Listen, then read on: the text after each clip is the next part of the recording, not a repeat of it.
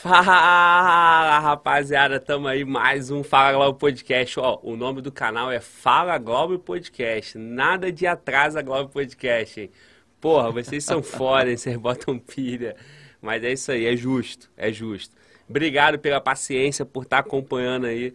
É uma correria do cacete. Cheguei em Brasília 4 da tarde hoje.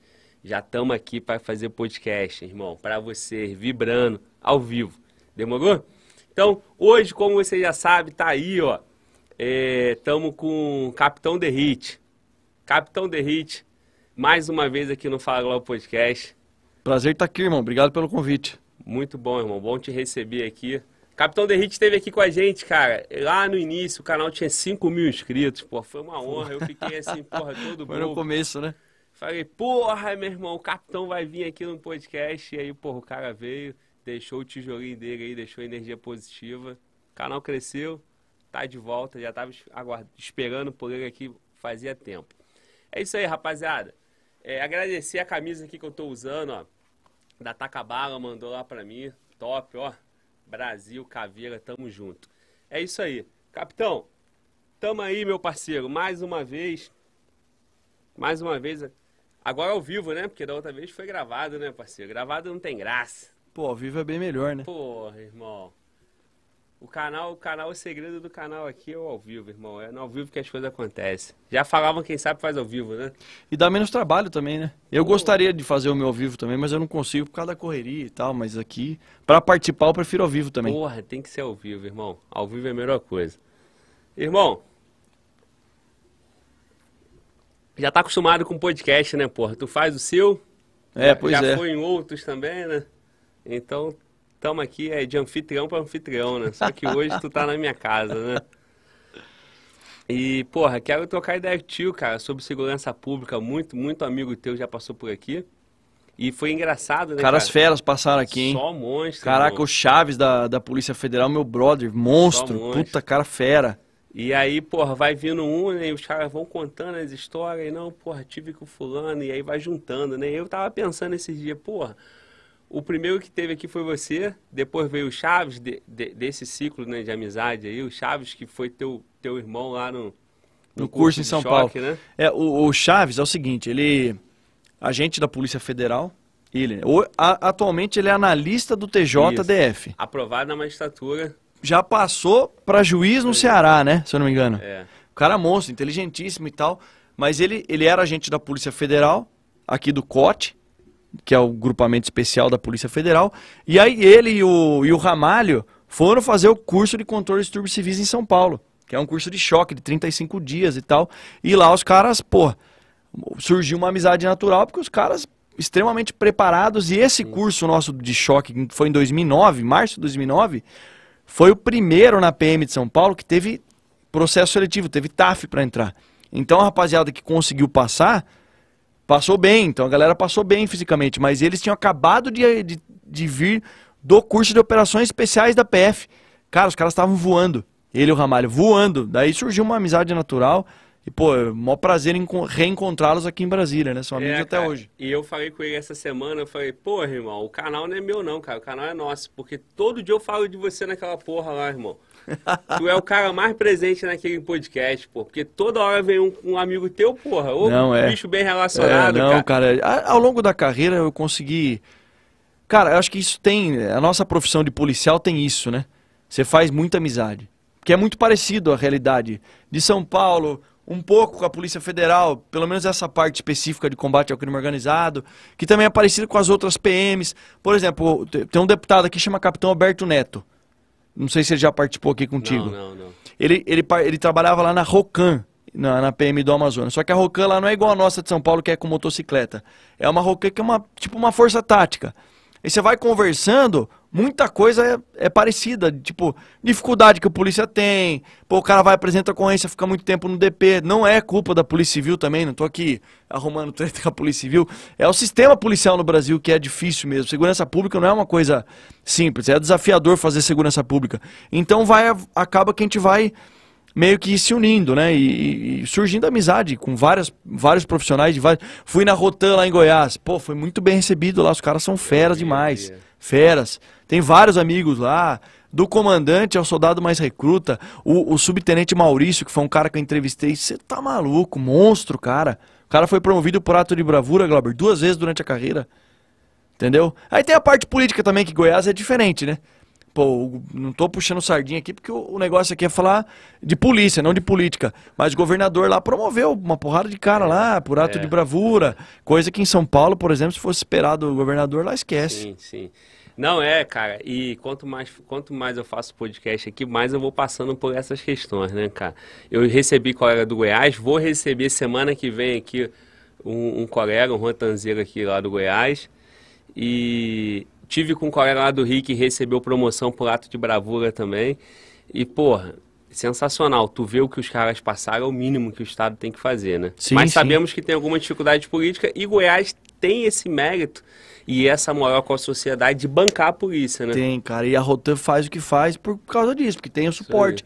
É o que a gente queria transformar em lei no Congresso da retaguarda jurídica policial. Que muitos ficam falando, ah, que é da carta branca o policial matar. Não, não é isso.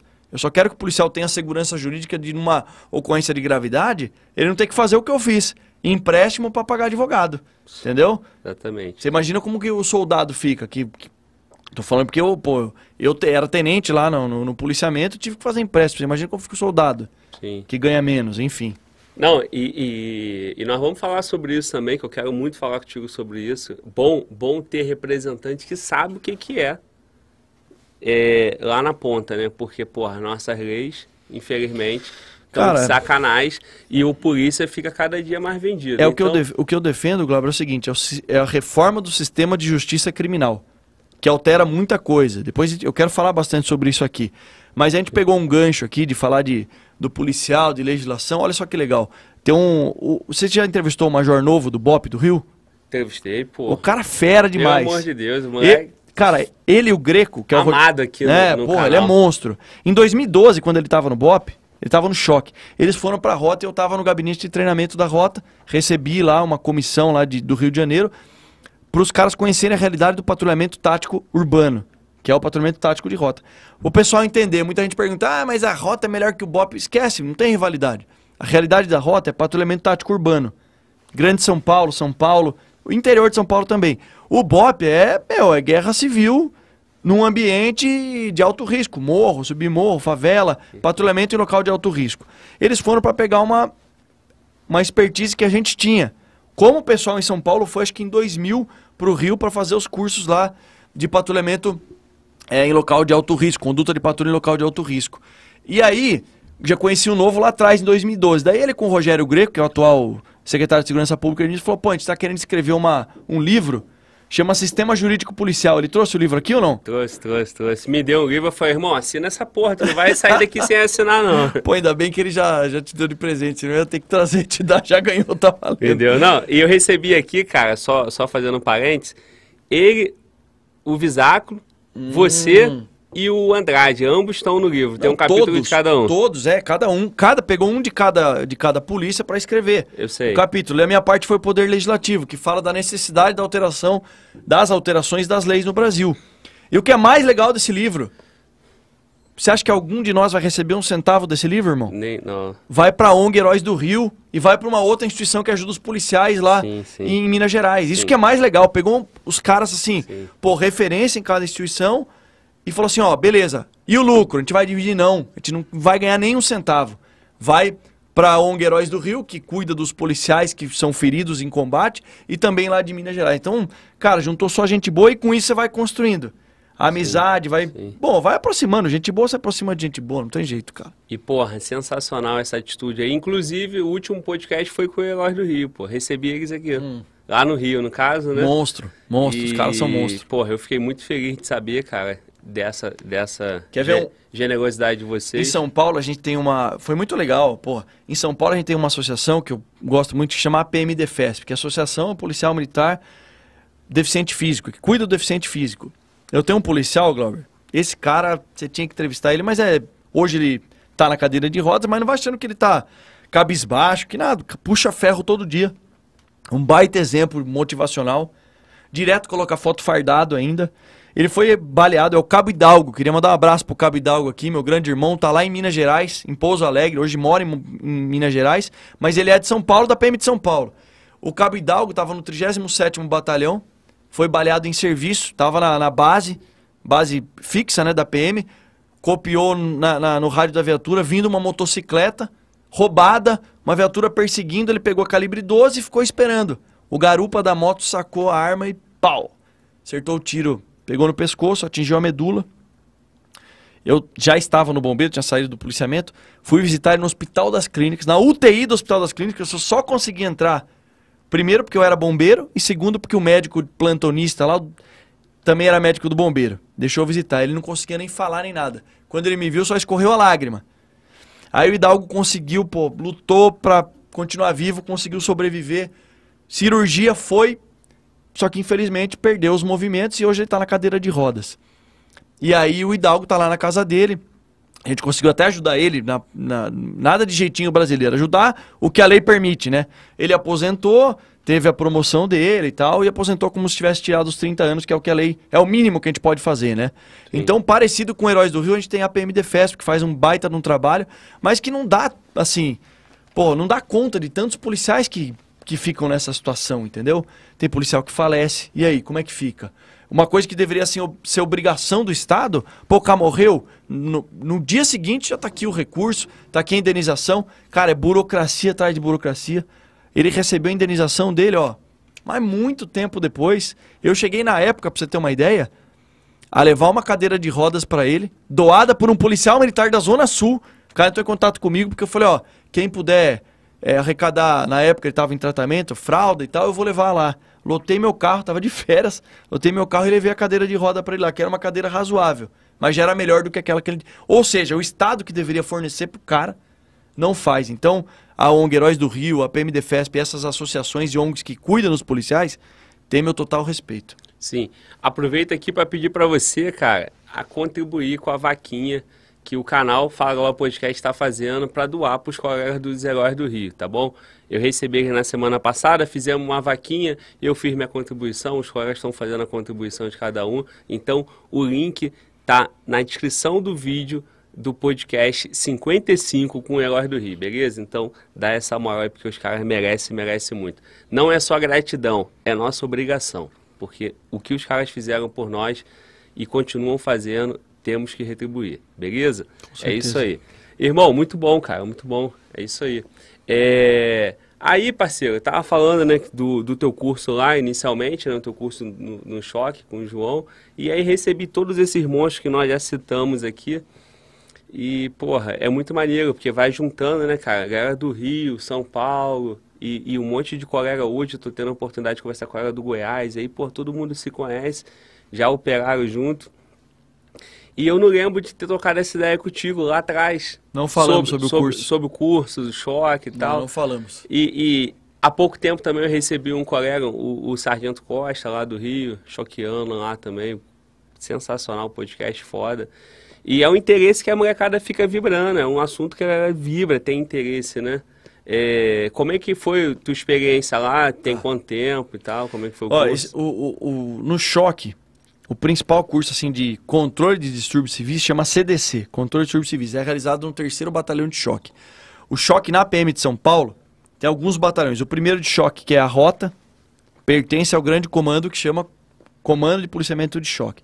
Então você tem a rota que é o primeiro de choque, faz patrulhamento é, tático urbano, mas faz ação de CDC também. É, o segundo batalhão de choque que cuida das praças desportivas e policiamento em eventos, então jogo de futebol e show. Ah, vai ter um show internacional no Morumbi, no Allianz Parque. Os caras são experts em fazer policiamento em eventos, seja jogo de futebol ou, ou shows. Terceiro batalhão de choque, é o choque, eles chamam de choque puro, que é o CDC, Controle de Turbos Civis. É aquelas manifestações que nego coloca, queima pneu na rodovia, né, na estrada e tal. Formação de choque com escudo e tal, é isso daí.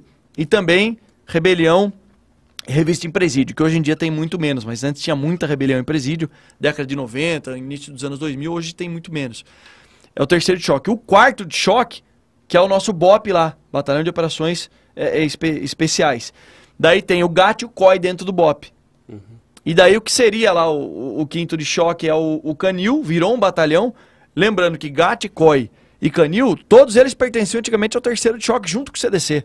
Daí desmembrou, porque começou a ficar grande demais e a necessidade de emprego em várias áreas do estado. Você pega o GAT, por exemplo, tem ocorrência, teve aquela ocorrência de Araçatuba lá, os caras com fuzil e tal. Depois vamos falar sobre essa ocorrência aí, Sim. a fragilidade da legislação. 98 quilos de artefato explosivo. Aí o GAT pega o avião, o helicóptero, ou até mesmo viatura, que é 600 km da capital. Sim. E vai para lá para fazer o, o desmantelamento do artefato explosivo, a neutralização, enfim. Porque aumentaram essas ocorrências de, de estouro de caixa eletrônico, e aí o GAT começou a ser muito mais empregado. Então, por isso, o GAT cresceu bastante. E ainda tem o Regimento 9 de Julho, que não é o 6 Batalhão de Choque. O regimento é o regimento. E é uma das unidades mais antigas da Polícia Militar, desde o início da formação. Então, só aí são seis unidades dentro do choque. E o terceiro faz o curso de controle de distúrbios civis. E como é que é, era para fazer o curso? Você tinha que prestar um concurso interno, uma seleção. No meu curso foram 25 vagas para dentro da PM, oficiais da PM. Cara, você imagina, 25 estado vagas para o né? estado todo e Sim. milhares e milhares de tenentes e capitães. E aí teve esse processo seletivo e foi o TAF. Então, quem tirou. E, e eu tinha uma desvantagem, porque na época, por 2009, eu estava ali com seis anos de polícia. Tinha caso se o cara tivesse sete, oito, ele tinha vantagem se empatasse. Então, treinamos e fomos para lá. 35 dias de curso. Teve uma, uma diferença que esse, esse curso CDC foi o primeiro a ter TAF. Antes o pessoal encaminhava lá a planilha, ó, eu quero fazer. Beleza. Aí na peixada, vai esse, vai aquele. Só que acontece, começava o curso, muito, muitos não conseguiam terminar o curso. Porque o curso é ralado. O curso CDC é um curso que você, primeiro, tem um escudo que é escudo de amianto. É um material que nem é usado mais. Que depois comprovaram que era cancerígeno até. Sim. Se o cara ficasse 30 anos ali, convivendo, manuseando, até uma coceira. Só que no curso, meu irmão, é aquele escudo de amianto de 13 quilos que vai ser teu parceiro o tempo todo. Capacete, colete, caneleira. E é isso. É o curso todo ralo. Começa às 6 horas da manhã em forma, vai até meia-noite, uma hora, duas. Às vezes você não vai embora é, exercício na madrugada. E foi muito legal. O que, que você treina no, no curso de controle de distúrbios civis? Ações de CDC. Rebelião em presídio. Então eu tinha numa FEBEM desativada e fazia. No nosso curso, por exemplo, é normal o aluno se machucar durante o curso. Nosso curso teve uma, uma formação nossa que é específica dentro do, do, do presídio, simulando ali uma rebelião. Os caras do, do choque, quem dá a instrução são os policiais do choque, né? Os caras pegaram uma mesa redonda assim de madeira e soltaram pela grade o negócio rolou, passou por cima do escudo, mas deu na cara de uma, de uma tenente estava fazendo curso com a gente, quebrou a viseira, o nariz já começou a sangrar, ela desmaiou. Então, teve cenas como essa no curso, mas é para quê? Para ensinar a importância do trabalho em equipe, de fechar escudo, de estar tá junto, de obedecer a ordem de quem está ali na frente comandando. E foram 35 dias de curso, 25 do estado de São Paulo. Tinha uma tenente do Paraná, dois policiais federais, que era o, o Chaves que veio aqui, o Ramalho. Sim. Tinha um capitão, dois capitães da Brigada Militar do Rio Grande do Sul, inclusive um deles é Tenente Coronel Feoli, é o comandante do choque lá. Hoje era capitão, fez o curso com a gente. O, o Bugs também, é, é, não sei se ele é major ou tenente coronel lá, deve ser por aí o major ou tenente coronel. E tinha o capitão Holanda do Espírito Santo, que deve ser também, no mínimo, tenente coronel, major ou tenente coronel, enfim. E foi isso, o curso é muito bom prepara o cara para esse tipo de atividade e, dá um suporte para quem quer servir na área de choque. No meu caso, eu trabalhava no batalhão de área, 14º Batalhão Osasco, e queria servir no choque. Pô, você meteu o brevet do CDC no peito, já é um já é um, um passo dado, entendeu? Mas tu chegou a servir então no, no, no, no choque. Nessa época aí, você ainda não era de rota, né? Tava não, tava no, no 14º Batalhão. Sim, batalhão, batalhão Centenário, de área, em Osasco. Sim. Eu já tava querendo ir pro, pro primeiro de choque. Sim. Então eu falei, pô, qual que é o caminho? Pô, tem que fazer os cursos. Por quê? Chegar na rota também e já pedir para fazer curso, dava uma queimada no filme também. Então eu falei, deixa eu fazer o máximo de curso que eu conseguir. Aí eu fiz instrutor de tiro, fiz o, o Força Tática, que agora a rota voltou a ter o curso de patrulhamento tático de rota. Muita gente vai lá na rota, reformularam todo o curso. Tá um curso top demais. Inclusive teve formatura recente aí. Acho que ontem ou hoje. Quero parabenizar todos os novos é, patrulheiros táticos de rota aí que conseguiram se formar. É, eu, mas na época tinha o Força Tática, que, é, que é, preparava o cara para atuar no patrulhamento de Força Tática. E aí eu fiz o CDC, fiz os três antes de ir pra rota. Fala, pelo menos eu chego aqui com essa base para poder, que eram os principais também para comandar um pelotão de rota. Eram esses cursos. Tem cara que ia fazer o curso do GAT, do COI. As pessoas me perguntam, ah, por que você não quis ser... Cara, a, a minha, o meu objetivo profissional era ser comandante de pelotão de rota. Respeito pra caramba os caras do COI, acho top o trabalho. Do GAT também, tenho amizade com os caras até hoje, sempre tive, mas nunca foi o meu objetivo profissional trabalhar nessas unidades. Lá no Rio, lá no Rio tem o choque, tem o BAC, tem o BOP, né? O BAC é dos cães, e tu hum. foi citando nomes diferentes, tem o batalhão de choque. Dentro do batalhão de choque realmente tem vários várias vários, divisões ali, várias né? divisões. E e aí tem o BOP, que a entrada é o CAT e o COESP, né? Pelo que você me contou, então lá... lá GAT no... e COI. E COI, né? É, é. Que é o BOP lá.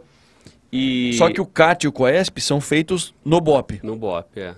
Lá também agora tem o BOP, mas um fica o COI, são uhum. os caveiras, e outro GAT, são unidades distintas Sim. que realizam um curso. Sim, isso. Entendi, entendi, entendi. Dizem que o cara que é do GAT, já cursado no GAT, quando vai fazer o curso do COI de caveira, tem um tratamento diferenciado. Especial. E a recíproca também é verdade. É. O cara já é caveira, vai fazer. Mas aí é com eles. Isso eu só sei sim. entrevistando os caras que vão lá no, no papo de rota. Não, é. Aliás, Glauber, pô, tá mais que convidado aí. Eu quero ter a honra de ter você lá no Papo pois de é. Rota, irmão. Dá pra fazer um Papo de Rota em Brasília? Vai ser mais fácil. vamos né? fazer, vamos fazer, pô. A gente improvisa, vamos lá. Você já aproveita aqui, ó, só, só mudar aqui, ó, a TV, tirar o Fala Globo. Mudou o slogan aqui. É, porra lá.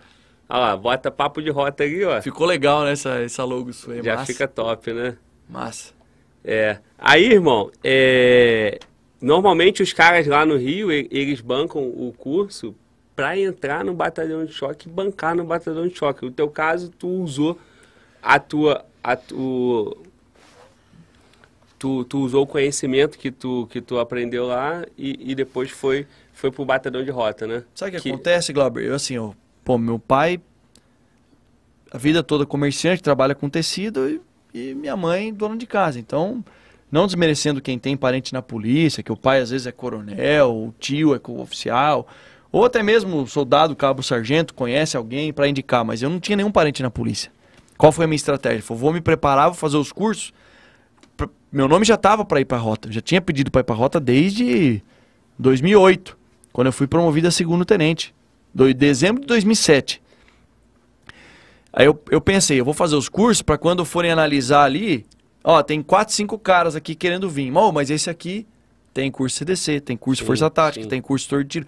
Eu queria ter um diferencial ali no currículo para os caras, além do trabalho lá em Osasco. Tá? Osasco foi uma escola para mim, sim, cara. O pessoal ficar falando, ah, pô, mas o, o Derrite fala muito. Cara, Osasco foi a grande escola. Eu trabalhei com policiais lá, meu, cabos e soldados que foram, pô, meus verdadeiros professores. Não desmerecendo o que eu aprendi na rota, mas eu já cheguei no primeiro de choque com uma certa experiência pelos profissionais e pela, pelo batalhão que eu trabalhei também. Pô, Osasco, cara naquela época, era uma cidade extremamente violenta. Trabalhei lá com grandes profissionais, vou falar o nome de dois porque dá uma ciumeira depois, mas pô, Cabo Félix e o na época, hoje sargento aposentado, mas o Cabo Tarcísio, pô, o Tarcisão é 88 milhões, entrou na PM 88, 889832 dígito alfa. Tá como agora, cara? Ah, é primeiro sargento aposentado. E detalhe, ele foi serviu o exército em 82. O cara entrou em 82 no exército, depois de 88 na PM, ele era milicão pra caramba, era cabo Sim. na noturna, um baita de um cara, tinha mais de 15 ocorrências de troca de tiro lá na, na, na noturna de Osasco, eles trabalhavam juntos, ele e o Félix. Aí quando eu fui assumir a noturna, pô, eu lembro dos sargentos todos antigões, cabeça branca. E tem essa questão no militarismo do cara ser superior hierárquico.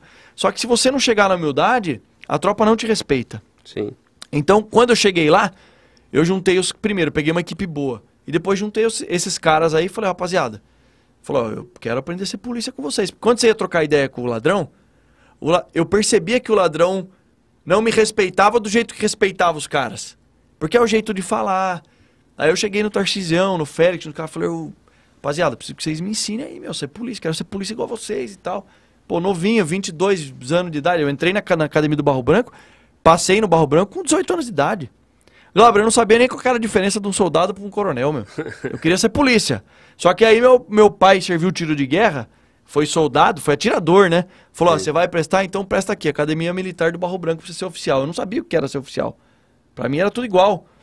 E daí, quando eu me formei novo, com 22 anos, eu cheguei nos caras e falei, pô, quero aprender a ser polícia igual você. Que por mais que a academia tente ensinar o cara, é só na prática. E não é na sua academia, é escola de soldados também. Exceto a de sargento que o cara já passou pelo operacional, eu trabalhei na escola de soldados. Tentava me aproximar ao máximo da realidade. Mas o treinamento não é igual o cara tá ali no dia a dia, né? Então, quando eu cheguei na rota, eu já cheguei é, um pouco carimbado. Já tinha tido ocorrência de troca de tiro. Tinha tido três ou quatro esse de troca de tiro já em Osasco. Entendeu? Eu lembro como se fosse hoje. Minha primeira troca de tiro era um domingão. Não sei se comentei da outra vez com você ou não. Não lembro. Acho que da outra vez, cara, é até bom é, a gente explorar mais essa parte, cara. Da outra uhum. vez nós falamos muito sobre a polícia penal. Hum. É, foi um vídeo curto, né? Não tivemos muito tempo. Eu acho, cara, que aqui no meu podcast teve uma situação só, acho que tu, tu que tu comentou. De, de ocorrência. De ocorrência de, de... De troca de tiro. De alto de resistência, assim. Cara, então. minha primeira ocorrência foi um domingão de tarde, foi em fevereiro de 2008. Eu tava lá CFP de urna, um policial que inclusive é meu amigo até hoje, policial da rodoviária, é, era soldado já Cabo Gerson, ele tava, na, olha só que absurdo, o cara sozinho na, na viatura da polícia rodoviária. Polícia Rodoviária antigamente fazia isso, deixava o cara sozinho para correr determinado trecho. A estadual. Estadual, é Polícia Militar Rodoviária. Sim. Aí tava tendo uns roubos lá, porque o Rodoanel começou a, a cobrar pedágio, não tinha, colocaram pedágio e começaram a cobrar. Veio um, um, ladrão ali da favela do Primavera de Osasco, começou a fazer arrastão. Aí acionaram o policial rodoviário, ele chegou, o ladrão atirou nele. E o policial atirou de volta. Só que a canaleta do rádio do, do do policial da rodoviária é diferente da, do batalhão de área, que é diferente do batalhão de choque. É uma. Tudo para dificultar. O policial pegou, informou, pediu apoio. Daí chegou pro nosso copão falando: Ó, policial trocou tiro e tal. E o cara caiu para dentro da, da quebrada ali, no matagal que ia até a comunidade.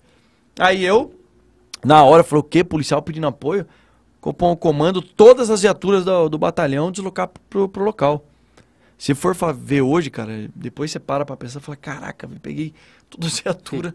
Mas é o seguinte, a polícia pedindo apoio, ocorrência de gravidade, né? Sim. Aí fomos para lá e por uma ocasião do destino, eu que acabei trombando com esse cara, com esse ladrão, que tinha tirado no policial.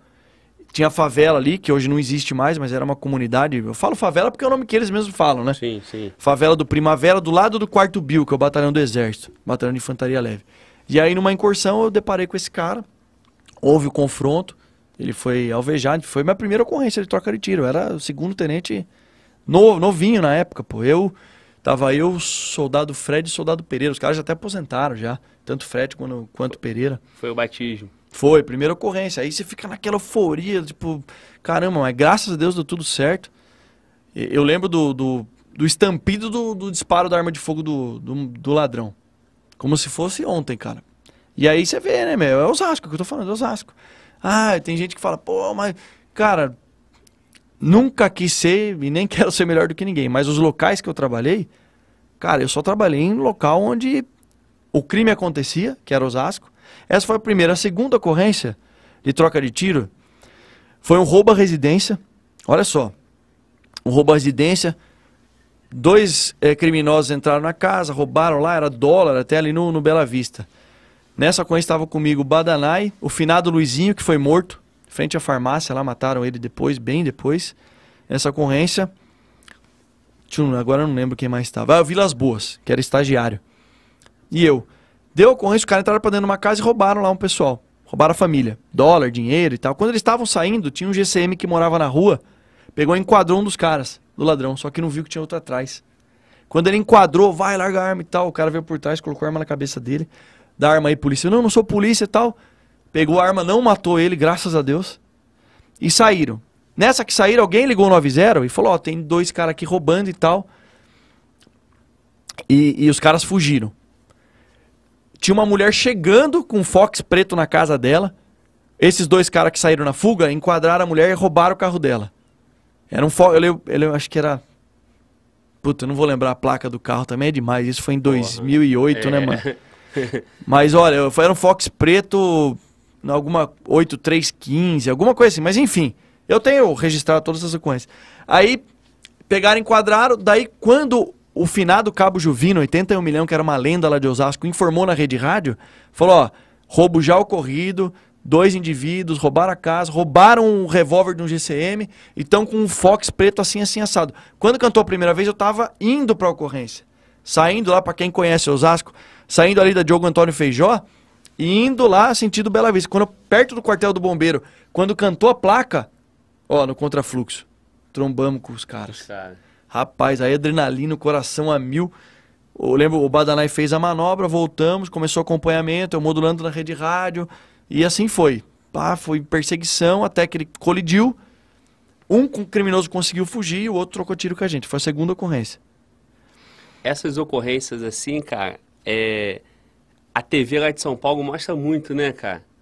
Porque lá no Rio, cara, é... acho que São Paulo tem uma geografia diferente, tem muito essas perseguição em rua, né?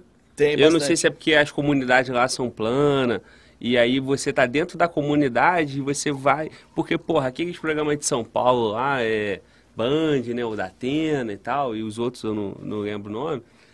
Porra, eu cansei de ver vídeo assim. No YouTube também tem muito, cara. Viatura da, da PM de São Paulo in- indo atrás dos caras e tal. Lá no Rio a gente já não vê muito isso. Lá no Rio eu tiro comendo na favela mesmo, morro e tal. É a realidade que eu te falei lá, o pessoal do BOP. As ocorrências de gravidade no Rio acontecem mais nas comunidades porque é uma questão geográfica que os caras dominam o terreno para vender droga. Sim. Em São Paulo tem muito roubo. Na rua roubo de mesmo. carro, sequestro, rouba banco, saidinha. sim. É, é saidinha que eu falo, aquela que o cara sai do banco, né? Sim, Aí, sim. Aquele sequestro relâmpago, tem mais. Tem o tráfico também, tem ocorrência em. Ah, nós perdemos ontem, cara. Um policial. Até postei, não sei se você viu isso daí ou não. Não vi, cara. Eu tava viajando aí, corrido. É, eu postei um soldado nosso numa, numa comunidade chamada México 70, Sim. lá no, no litoral. Até postei a foto dele aqui, ó. É o soldado Juliano Ritter. Ele tava parado num, posto, num ponto de estacionamento. O que, que é um ponto de estacionamento? É, tu, porra.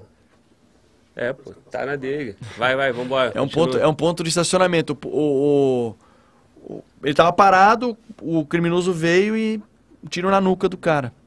Deixo aqui os meus sentimentos a todos os familiares aí, policiais que trabalham com, com o policial. Então, a- acontece também ocorrência de gravidade na comunidade, mas tem mais confronto em virtude de Então, roubo, mas tá? eu, ci- eu citei o Rio pra te, pra, porque é, essa, essa ocorrência sua, né? De tu ficar em perseguição do cara mesmo e tal. E. E aí, como é que foi o desfecho? Os caras dão um tiro em cima da polícia? Então, o aí cara- começou o acompanhamento, chegou um momento que eles bateram e na hora do desembarque um conseguiu fugir, o outro virou pra trás e começou a efetuar disparo. e Padrão, a gente né? abriu o leque, o policial, a gente se preocupa muito em desembarcar do veículo, né? Abriu o leque e houve o, Confronto. É, é, a gente tem que se defender também, né, cara? E aí esse criminoso era um criminoso com uma. Meu, muitas passagens pela polícia. Muitas, muitas. E aí a última minha em Osasco, agora eu não lembro se eu tive mais uma. Eu tive uma com o Félix e com o Tarcísio, que esses caras que eu te falei aí. Os, Sim. que eram os. Zé Poxa. É. Nessa mesma ocorrência, o pessoal da Força Tática era uma Zafira roubada. O cara tentou fazer um roubo no mercado onde o policial fazia bico, na hora do fechamento. O policial ligou o 90, passou as características. O a viatura de Força Tática trombou, começou a acompanhar. E aí eu fui no apoio, nem tava esperando. Só que Osasco, tem Osasco aqui, o Rodoanel e tem uma passarela que liga pra Carapicuíba. Os caras bateram aqui um cara trocou tiro com a equipe de força tática. O outro cara saiu correndo, provavelmente acho que ele queria fugir pra, pela passarela, atravessar. E a gente tava vindo nesse sentido. Eu sei que o cara correndo com a arma na mão, quando viu a gente, confronto de novo. Então tô falando, mas, mas isso acontecia comigo, ah, o Derrite que é o. Ah, é- Com qualquer. não, cara, o cara que trabalhava na rua lá em Osasco, trocar, era normal. É uma coisa assim que não era é, é uma aberração trocar tiro três, quatro, cinco vezes. E foi o que aconteceu. Então eu já cheguei na rota com uma pequena experiência, de, digamos assim, entendeu? E aí na rota, é claro, você cai lá, vai trabalhar com os caras que são monstros, né, cara? A rota é referência em patrulhamento tático, em ocorrência de gravidade, enfim. Pra Agora- mim foi uma grande escola. É, lá na rota não tem um curso pra entrada, né? Não tinha, hoje tem? Como é que é? Não, a rota é o seguinte, tem um estágio muito difícil, Glauber. Sim. Estágio lá é sugado. É um estágio de três meses no mínimo que o cara vai cumprir ali. Cara, é chegar cedo. E o que é legal também no estágio? Cara, o oficial passa pelo estágio. Pô, eu estagi... É que assim, o oficial vai estagiar com outro oficial. Então eu jamais realize, eu ia estagiar com um cara que seria novo de rota. Por quê? Porque na equipe de oficial normalmente são policiais de rota antigos, entendeu? Eu, eu vou lembrar alguns aqui que eu estagiei com maior orgulho, inclusive. Aposentou recentemente o Cabo Graxa. É, deixa eu ver quem mais que eu estagiei que, é, que era referência lá. O Carlão eu estagiei na equipe do, do, do Alexandre. É, deixa eu ver. Pô, o Getúlio na quarta CIA, um baita de uma referência também. O, o, o Graxa é o, é o Fernandes, o nome dele, né? Quem mais? O Matias, um puta do antigão, fez escola na Rota em 92, trabalhou a vida toda lá, baita referência. E aí nesse estágio tu já chega Os caras da Noturna que eu estagiei lá, putz, só cara fera, meu. O Ricardo Tibúrcio. Nossa, só cara. Só cara embaçado. Muito cara bom. E aí tu já chega com uma, com uma bagagem, né? Não, do mas aí- não, de mas- área mas ou Glau- de curso e chega lá. Mas, Glauber, estagiário é estagiário, velho. É, Não adianta, cara. Os caras. atrai, né? Não vou dizer que os caras não respeitam, os caras respeitam. Mas ali você é estagiário, é como se não. É não- bicho ali, né? Como se não valesse nada, irmão. O cara olha pra você assim e ali você começa do zero, conquistar Sim. seu espaço, aprender o que, o que tá sendo passado. Mas assim, com humildade, com determinação, cara, o cara. Então, um período de três meses de estágio. Hoje, o que que tem? O cara fica um período na guarda, fazia-se uma adaptação, que é um estágio de adaptação operacional, o EAO, 15 dias em sala de aula para aprender a manusear guia, que é para aprender o básico ali do batalhão, daí depois ia para três meses de estágio. Daí ele rodava, na minha época, rodavam todos os pelotões. Da noturna, da matutina, a rota é dividida em quatro companhias, né? A matutina, segunda CIA, as vespertinas, que são a terceira e a quarta, a terceira que eu trabalhei, que eu comandei pelotão, a quarta CIA também vespertina e a noturna, que é a primeira CIA. Aliás, quarta-feira agora, 1 de dezembro, aniversário do batalhão Tobias de Aguiar, da rota. É que assim, é diferente. A rota faz aniversário em outubro e o batalhão faz em dezembro. Depois eu explico também, que Sim, não é tão sim. fácil. E aí rodava os, os pelotões, e aí cada estágio seu era avaliado numa planilha. Ó, foi bom por isso. E o cara te dava o feedback na hora, meu. Faltou atitude, você tinha que ter feito isso, tinha que ter feito aquilo. Do oficial, cobra-se algumas outras coisas. Do cara que do, chegou soldado para estagiar, vai cobrar a missão do soldado, que é terceiro ou quarto homem, ou num futuro, só se ele conquistar o braçal primeiro para ser motorista. Piloto de barca, né? Que chamam de rodinha. Mas vai cobrar do cara ali a parte terceiro e quarto homem. Do oficial, o oficial que está ali coordenando o estágio vai cobrar do cara, e aí? Qual foi a preleção? Qual foi a instrução que passou para a tropa? Qual foi a postura diante de uma ocorrência de gravidade? Qual foi a postura diante de uma ocorrência que estava azuluzada lá no distrito policial? Que o oficial de rota tem que chegar para. Pô, e vai lá, fala com o delegado para resolver, para dar uma solução. É, são, são aspectos direcionados para o oficial que, que, a- que fazem parte do estágio dele, diferente do, do soldado, do sargento, enfim. É isso. Depois de três meses, aí ele tem um primeiro um preceptor, que é o cara que vai dar as orientações básicas, e depois ele escolhe um padrinho de braçal. Por que o padrinho? Porque pela doutrina de rota não vai cobrar do derrite, vai cobrar do padrinho dele. Entendeu? O seu afilhado lá tá pisando na bola e tal, não sei o quê. Sim. É isso. E por que que não tem um curso, cara? Qual Tem é a explicação, curso. assim, um curso para entrada? Então, agora tem o curso. Como se fosse um... Um, um, Um caveira e tal. um colégio... É agora, é um o curso que teve a formatura recente aí que eu te Sim, falei. sim, entendi. Patrulhamento tático de rota. Agora tem o curso. Por quê? Porque a própria instituição tinha um pouco de. Cara, você sabe como é que é? Tem um ciúme interno dentro da PM com a rota, entendeu? Daí esse, esse curso existia no passado, daí cancelaram. Não, eu já tenho força tática, pra que o da rota? Sim. Enfim. Aí agora voltou. É. Aí voltou e aí o cara realiza o curso. Mas tem. O cara. São coisas distintas. E ainda assim banca o estágio, normal. Mas tem que bancar o curso antes agora. Não. O cara banca o estágio, conquista o braçal pra depois fazer o curso. Ah, é? É. Porque daí tem uma seleção maior ainda, porque o curso é tão é concorrido que até dentro da rota o cara espera a vez dele por antiguidade. Mas aí então o curso, o curso não é pro, pro, cara, pro cara pertencer. O curso é pro Não. cara... É, a doutrina, pro É cara isso. aperfeiçoar a doutrina. O cara pertencer ao estágio, ao braçal, a conquista do braçal. Entendi. Daí pro cara aperfeiçoar e ter um plus ali é o curso, Sim. entendeu? E É esse- isso. Entendi. E o braçal que é a pica Cara, então, aí o cara é, conquistar. é- é a conquista do cara. E é ali que começa o aprendizado que a gente fala. Porque no estágio, o cara participa de algumas ocorrências. Mas exemplo, tem uma ocorrência lá envolvendo crime organizado. Ah, os caras vão fazer um. Pô, que nem teve recentemente aí, uns dois anos atrás, uma ocorrência de Guararema, que a rota teve um confronto lá, que foram 13 criminosos que foram, trocaram tiro. Vocês acham que vai colocar o estagiário numa, numa dessas? Os caras não colocam. Por quê? Para preservar o cara também. Sim. Porque é uma troca de tiro. O cara ainda não está pronto, não conquistou o braçal. Entende que ele não está pronto ainda. Às vezes é um baita policial, mas ainda não conclui o estágio dele, entendeu? Sim, sim, sim. Por isso que a gente fala, depois da conquista do braçal, é que começa de verdade o aprendizado. Entendi. Irmão, tu já deve ter falado isso, a galera que é de São Paulo, né? É porque, porra, eu tô lá no Rio, né? É, os convidados aqui normalmente são policiais do Rio. Entendo que deve ter uma audiência aí que não acompanha a rapaziada de São Paulo, ou já sabe, então te fiz essas perguntas e te massacrei em coisa não, que mas, tu já tá Não, coisa legal pra caramba de falar. respondendo há muito tempo. Pra quem tá em casa aí, ó, quero mandar um recado pra vocês, ó, deixa o like, cara. O like é muito importante pro canal. Tamo ao vivo, o YouTube tá vendo que tamo ao vivo. É o teu dedo no like aí que vai dar o sinal pro YouTube pra dizer se o conteúdo tá bom, se ele vai entregar pra mais gente ou não, beleza? Lembrando que o chat tá bombando aqui, eu tô olhando sempre que dá, mas a melhor forma de tu mandar a tua pergunta e ser respondido é o superchat, beleza? Derrite está aqui, vai responder todos os superchats. Então, manda seu superchat, beleza? Tem censura aí, chefe, para responder o superchat? Tudão vai ser respondido? Não, pode mandar bala, Tudão? claro. Então, ó, o cara falou, todo superchat vai ser lido. Então, manda seu superchat, beleza? E essa porra aí, não adianta ficar mandando um milhão de mensagens no chat que não vai dar pra ver porque tu mandou um milhão. Manda o superchat e deixa o like. É, capitão, é, a rapaziada tá demandando um monte de coisa aqui, eu vou deixar isso aqui mais pra frente. É, porque eu quero muito falar contigo sobre a questão dentro do legislativo, cara. Bora. Todo polícia que vem aqui, cara, reclama do custo do crime, reclama que o, o, o sistema jurídico não acompanha a realidade policial. Situações dessa, como tu citou aí.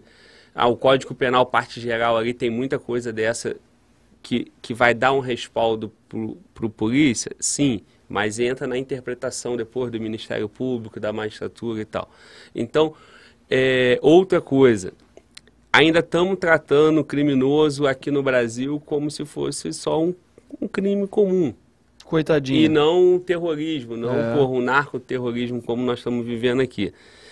Como é que tá, cara? Qual é a esperança que nós temos aí? A gente está trocando ideia, sobretudo como polícia, Uhum. mas é, também é importante, tu não se preocupe, as questões políticas e também se, se comunicar como político, Claro. como deputado, porque é o deputado que nós queremos, deputado polícia. Quanto mais deputado polícia, mais essas questões vão avançar e vão ser bem representadas por quem esteve na ponta. Então, deixa uma palavra pra gente aí sobre isso. Cara, assim, ó, é óbvio que a minha principal bandeira lá no Congresso é a segurança pública, porque a gente tem legitimidade para falar sobre isso.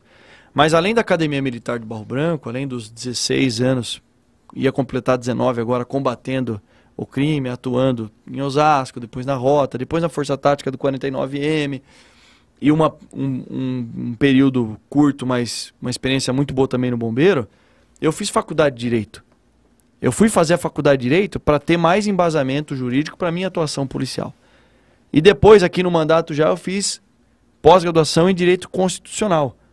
Para cada vez, para não parar de estudar, na verdade. A gente não pode parar de estudar. O policial que não gosta de estudar tá errado. Tem que estudar, tem que se preparar. Esse negócio de ficar só, ah, bandido bom é bandido morto. Beleza, eu também acho. Mas aí, resolve o problema? Não. Não vai avançar, né? Não avança. Então, mudar a segurança pública necessita de reformas estruturantes.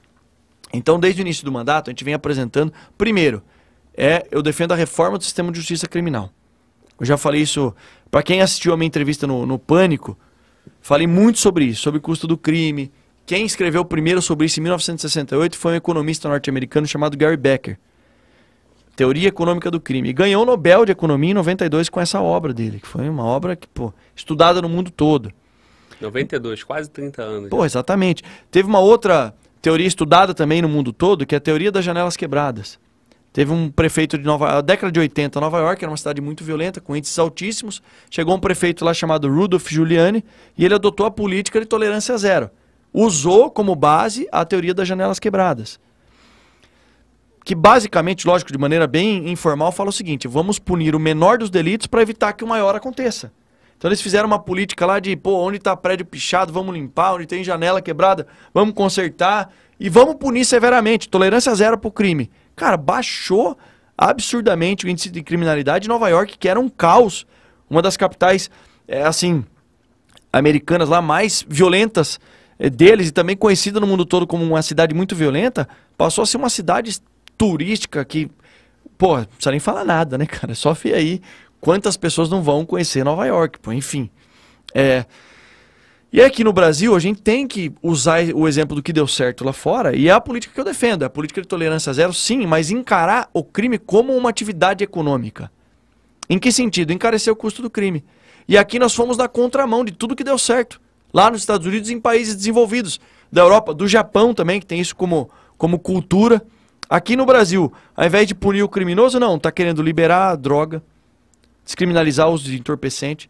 Eles estão querendo, estão querendo, não implantaram, o marxismo cultural entrou nas nossas universidades e na parte do direito ele foi traduzido no garantismo penal, que é aquilo que vê o criminoso, o bandido como um coitadinho vítima da sociedade. Não é. Gary Becker já falou na obra dele lá. Sim. A escolha pelo crime é uma escolha racional, que ele vai ponderar, pô, o que, que eu, qual é o risco de eu ser preso? Beleza, existe um risco X. Ah, e quanto que eu vou ganhar? Pô, vou ganhar muito mais. Então ele avalia esse custo-benefício. Ah, vou cometer um crime. No Brasil, o risco de ser preso é lá embaixo. E qual é o, o custo dele ganhar lá em cima? Vou dar alguns exemplos aqui. Ministério Público de São Paulo, dados do Ministério Público de São Paulo. De cada 100 crimes de roubo, Glauber, 1,98% chegam na fase de pena. Vamos lá, de cada 100 crimes de roubo, eu vou arredondar para cima. Dois chegam na fase de pena. Os outros 98, o criminoso nem é apenado, não é preso e não sofre condenação. Não tem. Cara, e desses dois que, que chegam na fase de pena, quanto da pena que o cara cumpre? 20%. Porque nós temos uma porcaria chamada progressão de regime. 20% de dois. Porra, dos dois por caras que cumprem, o cara ah, foi condenado, porque é uma mentira, né? Ah, crime de roubo, foi condenado a 5 anos e 4 meses. Mas veja quanto que o cara cumpre. Sim. Cumpre meses, já é posto em liberdade. Ah, não é, mas ele fica no semi-aberto. Semi-aberto no Brasil é a mesma coisa que aberto. O cara vai a cada três meses lá e assina uma, um, um, um comparecimento no fórum. Então, no Brasil, além é, dessa impunidade que existe, desse índice aí de, de muito pequeno de pessoas que são apenadas, quando o cara chega na fase de pena, cumpre 20%. Daí lá ele tem saída temporária, visita íntima, auxílio reclusão. Pô, cara, chega uma hora que o cara fala, meu, na moral, compensa ser criminoso no Brasil. Se você avaliar economicamente, lógico que isso envolve uma questão de caráter. Deixando a questão do caráter de lado, o cara, na hora de fazer essa decisão racional que o Gary Becker falou lá atrás, fala, pô, compensa ser criminoso. Exemplo é recente, a ocorrência de Araçatuba. Aquilo lá foi terrorismo. Os caras, meu, usaram barreira humana, avançando com fuzis e tal, beleza.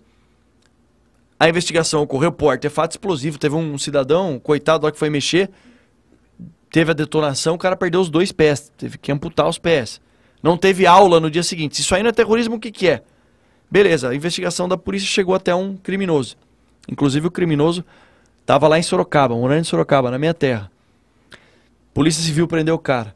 Levou o cara preso. Informalmente, olha, o que, olha como é uma decisão racional. Ele falou para os policiais, não, eu investi 600 mil reais nessa ação. Na cabeça do cara, ele, e é verdade, ele investiu. Por quê? Teve 10 ou 12 veículos blindados, foram alugados. Teve armamento, fuzis 762 alugados. Teve um cara que pilotava drone. Você não acha uma mão de obra assim, do nada. Sim. É mão de obra especializada. Beleza, ele investiu 600 mil porque ele ia faturar alguns milhões de reais. Aí o que aconteceu com esse cara, Glauber? Você sabe?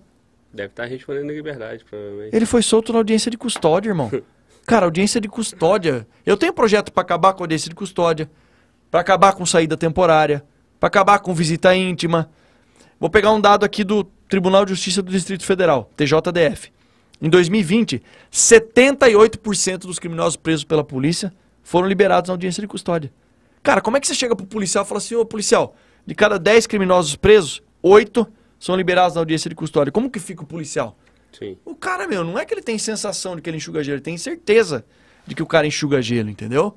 Então são esses assuntos que a gente está tentando avançar lá na Câmara. E é fácil? Não é fácil. Por quê? Porque tem muito deputado lá que não concorda, que de fato encara o criminoso como um coitadinho, vítima da sociedade. Não é. Tem alguns que sabem que não é, mas ficam com essa hipocrisia por uma questão ideológica, entendeu? De defender bandido. Isso é muito ruim para o Brasil. Mas nós tivemos avanços.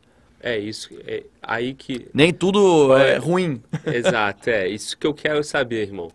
Qual, qual é o, o avanço? Cara, é, é, você falou uma Aonde coisa... estamos? É, você falou uma coisa importante. Primeiro, aprovamos na, na Comissão de Segurança a nova tipificação do crime de terrorismo no Brasil.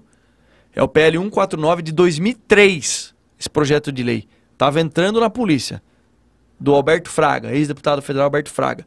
Altera a tipificação de terrorismo no Brasil. Primeiro, terrorismo só é considerado terrorismo no Brasil pela Lei 13.260 de 2016 se o crime for cometido em razão de xenofobia, etnia, raça ou religião. Então, caso de Aracatuba lá, não é terrorismo. O Rio de Janeiro inteiro. é, sabe quem que é o soldado esmeraldino? Lembra da ocorrência de Criciúma? Que os vagabundos atiraram de fuzil no policial? Esse policial está é. em estado lastimável lá, acamado. Ele perdeu eh, várias funções ali. A mãe dele cuida dele numa situação muito difícil. Inclusive, eu tô para falar com a mãe dele. Tudo que o novo cangaço faz aqui no Brasil é. enquadra em quê, irmão? Roubo com uma qualificadora. O cara vai responder também uma. Ah, vai responder formação de quadrilha, associação criminosa. Tudo bem, mas é muito pouco, pô. Qual que é a diferença? O cara respondeu um crime de terrorismo, pô, vai direto para é, penitenciária de segurança máxima, penitenciária federal, não tem direito à progressão de regime, não tem direito a um monte de coisa. Entendeu? E é isso que nós alteramos.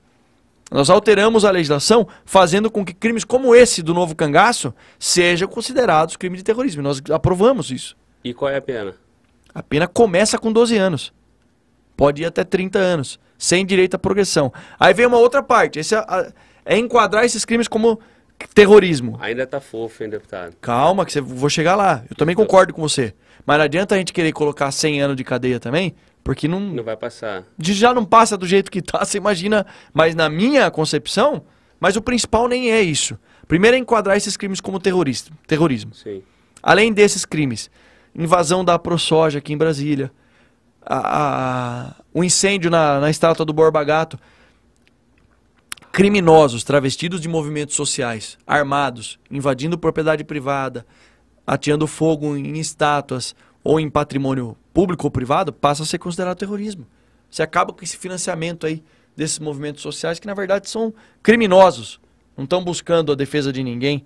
Se a pessoa quer se manifestar, que faça pacificamente, não precisa invadir propriedade, não precisa atear fogo em, em estátuas e símbolos, enfim. Qual que é o principal ponto? é a lei de execuções penais. Porque nós temos o Código Penal, tipificando vários crimes lá, e aí a partir do momento que o criminoso é preso e apenado, a vida dele vai ser regida dentro do sistema penitenciário, que vai reger a vida dele é a lei de execuções penais. Então, no, no Código Penal brasileiro, devia estar lá o último artigo escrito assim: atenção, povo brasileiro, você está sendo enganado. Porque ninguém fica 5 anos e 4 meses, ninguém fica 12 anos preso, 15 anos. O cara cumpre ali Antes cumpria um sexto da pena, agora com o pacote anticrime teve esse avanço, cumpre um quinto da pena, por isso que são os 20% e já é posto em liberdade. Daí nós trabalhamos na subcomissão dentro da CCJ, que é a Comissão de Constituição e Justiça da Câmara, e tivemos avanço na lei de execuções penais. Cara, já começa com no mínimo 40% se o crime for um crime brando. 40% da pena, nós estamos dobrando o tempo mínimo. Ah, se for um crime hediondo equiparado, já começa. O cara pode ficar. Tem que ficar preso e deve ficar preso pela lei 85% do período, no mínimo. Para depois avançar para um, um regime semiaberto. Então nós estamos saindo de 20% para 40%, 60%, chegando até 85% da pena, alterando a lei de execuções penais. Foi aprovado na CCJ. Adivinha quem é que estava contra? Os partidos de esquerda, cara. Os caras, volto a dizer, tratam o criminoso como um coitadinho, uma vítima da sociedade. Algumas figuras políticas conhecidas da esquerda, inclusive, que é claro que eu não vou falar o nome aqui, para não dar o ibope, mas não, olha que absurdo. Aí eles nos taxam de, de extremista e todos os istas aí que você pode imaginar. Sim, é, porra, cara, a minha vida toda eu, eu vejo sempre o mesmo debate que é aumentando. Pena. Aumentando progressões, entendeu? Detalhes. E, porra, um enquadramento mais dentro da realidade que acontece hoje não tem não tem, não tem um avanço para esse sentido. Você quer ver de um... chegar, porque assim, irmão, tem um partido de esquerda. Vários. Mas né? assim, porra, formar a maioria ali e você porra, uma coisa era você como polícia, que é a minha posição hoje, analisar. Outra coisa é você lá dentro e ver como que funciona o jogo no parlamento. Imagino que seja difícil. Só, cara, que, porra, antigamente era, ah, era 2 quintos, aí mudou para 3 quintos. Porra, mas não, na essência, parceiro, porque você já mesmo colocou, de 100, só 2% chega, É isso, chega a responder. Dos dois que respondem, só 20% dos dois são apenados. Então, porra. Não, 20%, ele cumpre 20% da pena. Então, cumpre- Desses dois. Cumpre 20% da pena. Porra, mudar de 20% para 33% da. Não é vai pouco mudar. demais. entendeu? Não, é por isso que nós jogamos para 85%, dependendo do crime. Progressivo, né? 85% no mínimo. Essa é a nossa ideia, é causar impacto. Você, com isso, qual que é a nossa ideia? Pegando a linha central lá de que o crime é uma atividade econômica, encarecendo o custo do crime, lá em cima. 85%. Porra, irmão, é, aí, tipo assim, as penas de furto continuam a mesma coisa. Absurdo. De roubo continua a mesma coisa. O povo brasileiro, irmão, é, tava clamando por um governo forte para poder socar Ah, mas foi bom você ter falado isso. socar, socar é, na criminalidade. Concordo. Buscando maioria no Congresso, um monte de. de Mas aí polícia- é que tá o, aí é que tá o, o X da questão. O pessoal votou no Bolsonaro, eu também, eu votei nele também. Ah, não, mas quer mudança. Mas quem é que muda a lei, pô? É o Congresso. Não tô falando que o presidente não tem responsabilidade, tem também. Mas quem muda a lei é o Congresso. Você fala assim, ah, mas e a bancada da bala, segurança? Sabe quantos são? Quantos? 21 de 513. O que, que você consegue com 21 deputados? Já foi maior, né? Esse- não, é- essa, tá aqui é a maior É a que maior tem da história. todas. Antes eram 5 deputados. Agora nós temos 21. E já considerava uma bancada? com Porra! cinco? É, então, pra você ver. Sim. Então nós ainda somos minoria. O que, que nós estamos fazendo? Dentro do meu partido, tem deputado que é do bem, que, que apoia a segurança, mas que não conhece na prática. Daí a gente vai no cara. Você acha que a gente ia conseguir aprovar na CCJ ainda? Que é a comissão tida como a mais importante. Se não tivesse muita articulação, é que lá, cara, pra gente que é polícia e não tá acostumado, as coisas caminham muito devagar. Qual que é a minha pressão agora?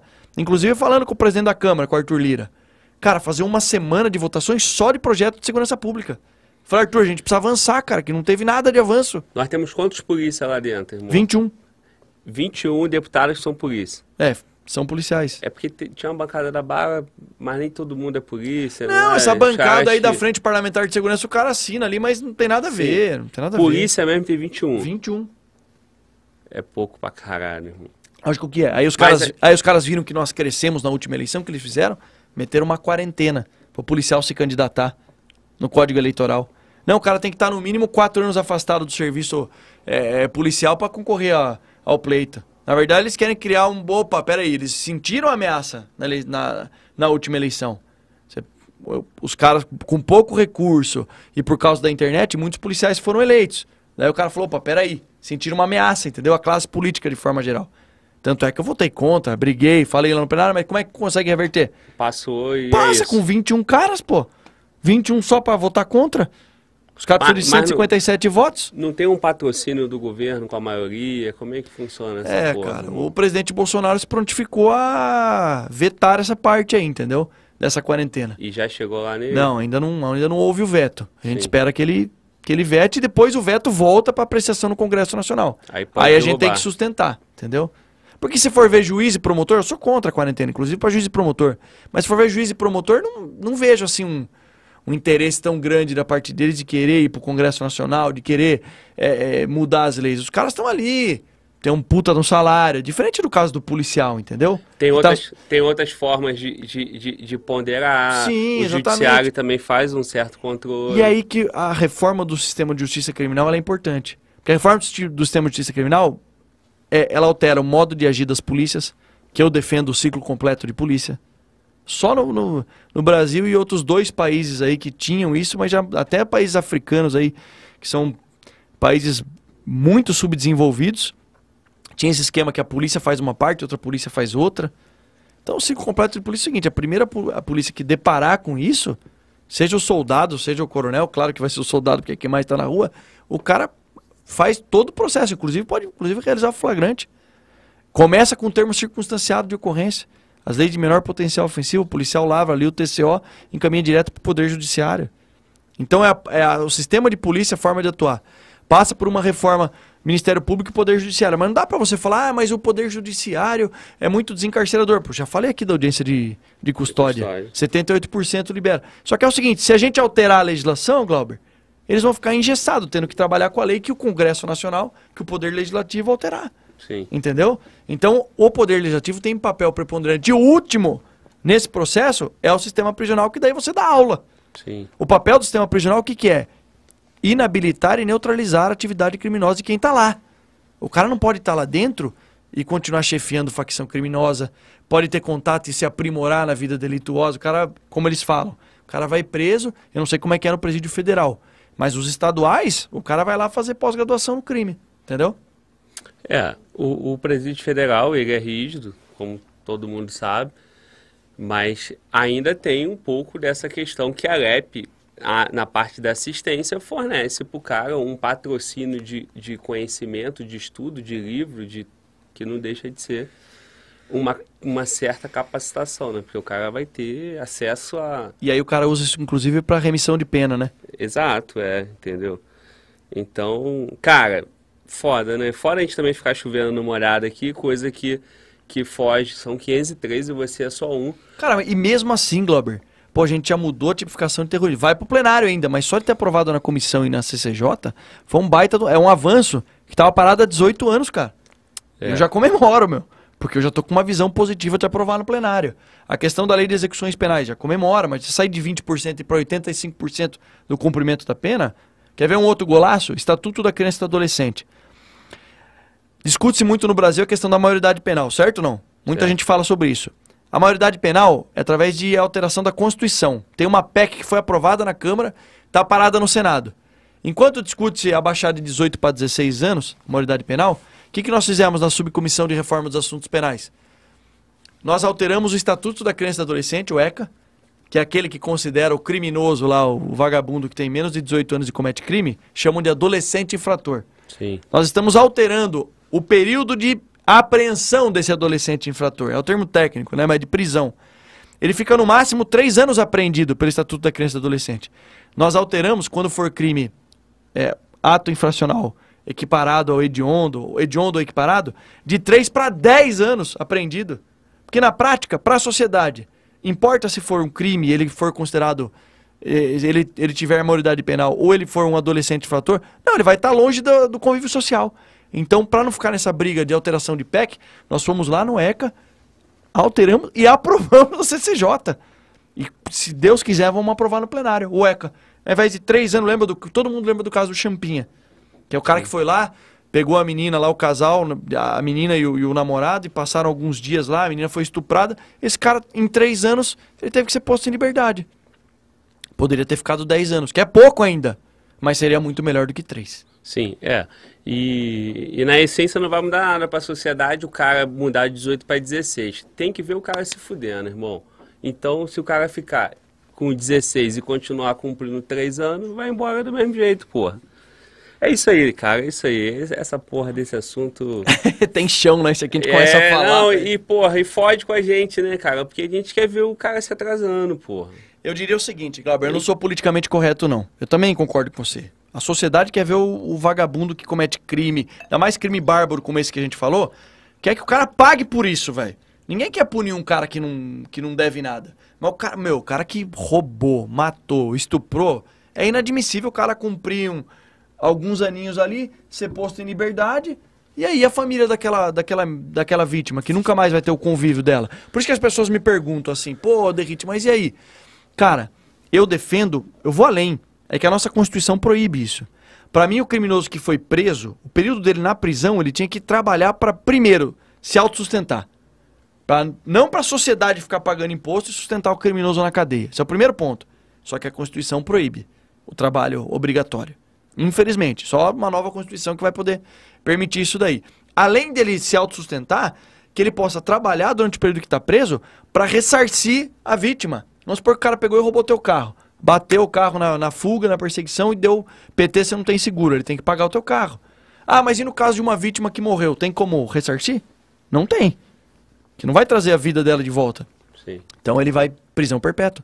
Fica o resto da, da vida dele lá preso. Aí sim. É claro. E eu vou te falar, cara, a sociedade paga pra ele, porra. Eu pago pra ele, tu paga também. Porra. Se ele ficar preso lá se fudendo, tranquilo. Agora, essa porra do, do, do trabalhar pra pagar, tá arriscado o cara trabalhar, vai ter remissão de pena. Isso que e tinha que ainda, acabar. e ainda meu. vai ganhar mais, Que do isso, que, velho. mais do que o trabalhador que tá trabalhando lá e se fudendo sem ajuda nenhuma do Estado. Você Então, quer que eu te fale a real? Quanto Traba- paga o auxílio reclusão? Ah, não sei. Cerca de 1.813 reais. O auxílio reclusão no Brasil, cara, paga mais do que o salário mínimo, pô. Pois é, o salário mínimo é 1.100. Não tem cabimento, pô. Pra você ver como nós estamos, Glauber, muito atrasados, cara. Essa porra aí, irmão. Cara, então, 2022, continuar a polícia chegando nessa porra pra poder... Cara, eu, eu defendo isso também. A gente precisa ter ou polícia ou deputados que, que, Que- conheçam dessa, dessa causa, entendeu? Ah, mas eu no meu estado não tem nenhum deputado que é policial. Cara, cola no, na rede social do deputado do teu estado, explica pra ele, fala da, que, porra, política de tolerância zero deu certo nos principais países, fala pro cara de teoria econômica do crime, de Gary Becker, não sou eu que tô falando. Não acredita no Derrite não, pô. Pesquisa, vai atrás, procure saber quem é. Que você vai ver que esse é o caminho. Deu certo nos Estados Unidos, países da Europa, Japão, que adotam essa estratégia e, e funcionou. E detalhe, né? No Brasil nós temos uma característica peculiar. Os três maiores produtores de cocaína são nossos vizinhos, pô. Então a droga passa, muita droga que vai para Europa e Estados Unidos, passa pelo Brasil. Então, às vezes, a gente vê os caras comemorando como se fosse um indicador positivo. Ah, o recorde de apreensão de droga. Cara, isso não é motivo para comemorar. Sabe por que, que tá prendendo mais droga, Glauber? Que- Porque os caras estão produzindo mais, tá indo mais para fora, pô. Então, é, é, é, é- volta a dizer, é o povo que, pô, bandido bom é bandido morto. Beleza, tá bom. E aí? Tá resolvendo o problema? Não. É, a gente tem que adotar uma estratégia que vá resolver o problema. Porque não tá resolvendo o problema de segurança pública no Brasil. O que que tá faltando pra gente rachar com esses países aí, irmão? Porque, porra, os caras em tese são amigos e ficam passando por aqui e fudendo essa porra toda aí. Cara, mas aí é uma culpa nossa, cara. Porque por que que passa aqui pelo Brasil? Você tem Porto de Santos, você tem os aeroportos internacionais, você tem muita gente envolvida, cara. É, é muita gente mesmo. Ah, você vai falar assim, vamos, beleza, vamos pegar o- a Polícia Federal. Quem, quem aqui não respeita o trabalho da Polícia Federal? Eu respeito pra caramba. Lá na Comissão de Segurança, na Câmara, apoio total, PF, PRF, assim como eu, pô, apoio total às PMs também, óbvio, só que eu, como deputado federal, tenho a questão constitucional de legislar é, também para as polícias é, federais. Você acha que dá conta, cara, com o efetivo da Polícia Federal que tem? Não tem condições nenhuma. É só pra, um, cara, para fazer assim, ó, a gente tinha que multiplicar por 10 o efetivo da PF para começar a pensar numa repressão é, pelo menos aí nivelada com o tanto de tráfico internacional de drogas e armas que passa pelo Brasil. É, irmão. É foda. Só que assim, uma coisa eu te digo: se a lei for pesada, se a paulada do Estado for grande no criminoso que é preso, você vai vai tirar o incentivo daqueles caras que estão na vida criminosa ou que querem entrar. Ó, a partir do momento que o cara pegar e roubar um celular, Glauber, pô, roubou um celular, beleza. Oito anos preso. O cara fala, caraca, o maluco ali na quebrada vai falar, "Mão, meu, você viu o maluco ali, ó, ficou oito anos preso. Tráfico de drogas. Quantas vezes eu não fui lá, prendi um cara no tráfico, na semana seguinte o cara tá lá de novo, no mesmo lu- lugar. Dia seguinte. Não, é. e quando você prendeu o cara, um cara desse, esse cara fica 10 anos preso. Meu irmão, você fala, pô, parou. Não vale mais a pena ser criminoso no Brasil, porque a lei funciona. Sim. Entendeu? Sim, sim. Irmão, seguinte, parceiro. É, postei tua, tua mensagem, postei a que tu viria aqui. E, e aí, porra, apareceu um monte de mensagem de alguma treta lá de São Paulo. É, e aqui no chat, meu irmão, só falam disso. É, o que que tu tem pra falar aí dessa situação, cara? Cara, é o seguinte. Eu, eu, que- até, eu até sei do que, do sabia do que se havia essa trata pergunta. porque eu acompanho, né, cara? Eu- Claro. Eu, acompanho a internet, inclusive muita gente pedindo para chamar o, o colega lá de São Paulo, e aí eu vou tratar como colega, né? Eu Sim. total à vontade aqui, porque eu, eu não conheço, assim, da minha parte, né? E, e, pô, eu sempre valorizo aqui no canal, cara, é, levantar a moral da instituição. Sim. O meu canal aqui, o principal pra gente é atividade policial, experiência, ocorrência, é mostrar para a sociedade que, porra, vale a pena apoiar a polícia, que Sim. se não fosse a polícia tava fudido. Então, eu Que eu... mesmo com essas adversidades tem gente que tá, né, disposta a fazer o bem para a sociedade. Exatamente. Com tudo isso aí, cara, porra, o, o, o, que a tua tropa lá em São Paulo faz, o que a tropa lá no Rio, a tropa aqui no Goiás, no DF, em todos os estados, né? Sim. É a polícia que segura essa porra, né?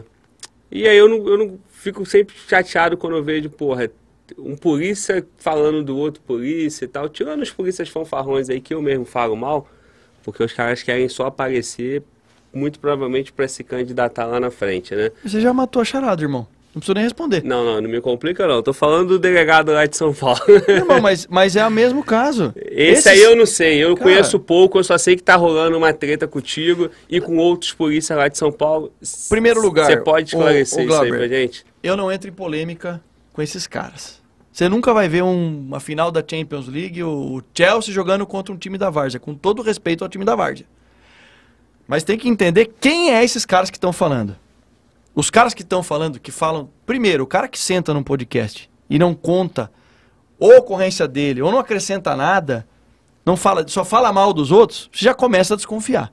E tem cara que ele vai em podcast só para falar mal dos outros. Eu sei por que ele faz isso.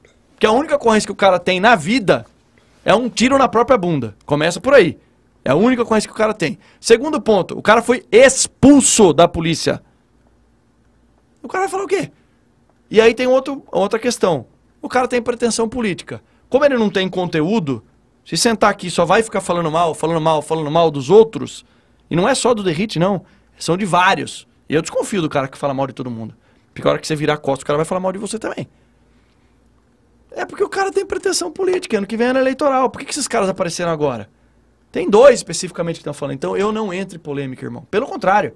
Quando esse cara foi baleado, que eu achei que ele tinha sido baleado, né? Mas não foi. Foi uma lesão. Ele atirou na própria bunda. Foi uma ocorrência na rota. Depois ficamos sabendo. Eu até postei. Porra, meus sentimentos, estou em oração. Tem aqui postar, depois eu te mando. Quando foi isso? Lá atrás? Cara, ó. Peço orações ao fulano de tal, tá aqui porque eu não vou falar o nome desse comédia aí. É atingido por disparo de arma de fogo na noite de ontem.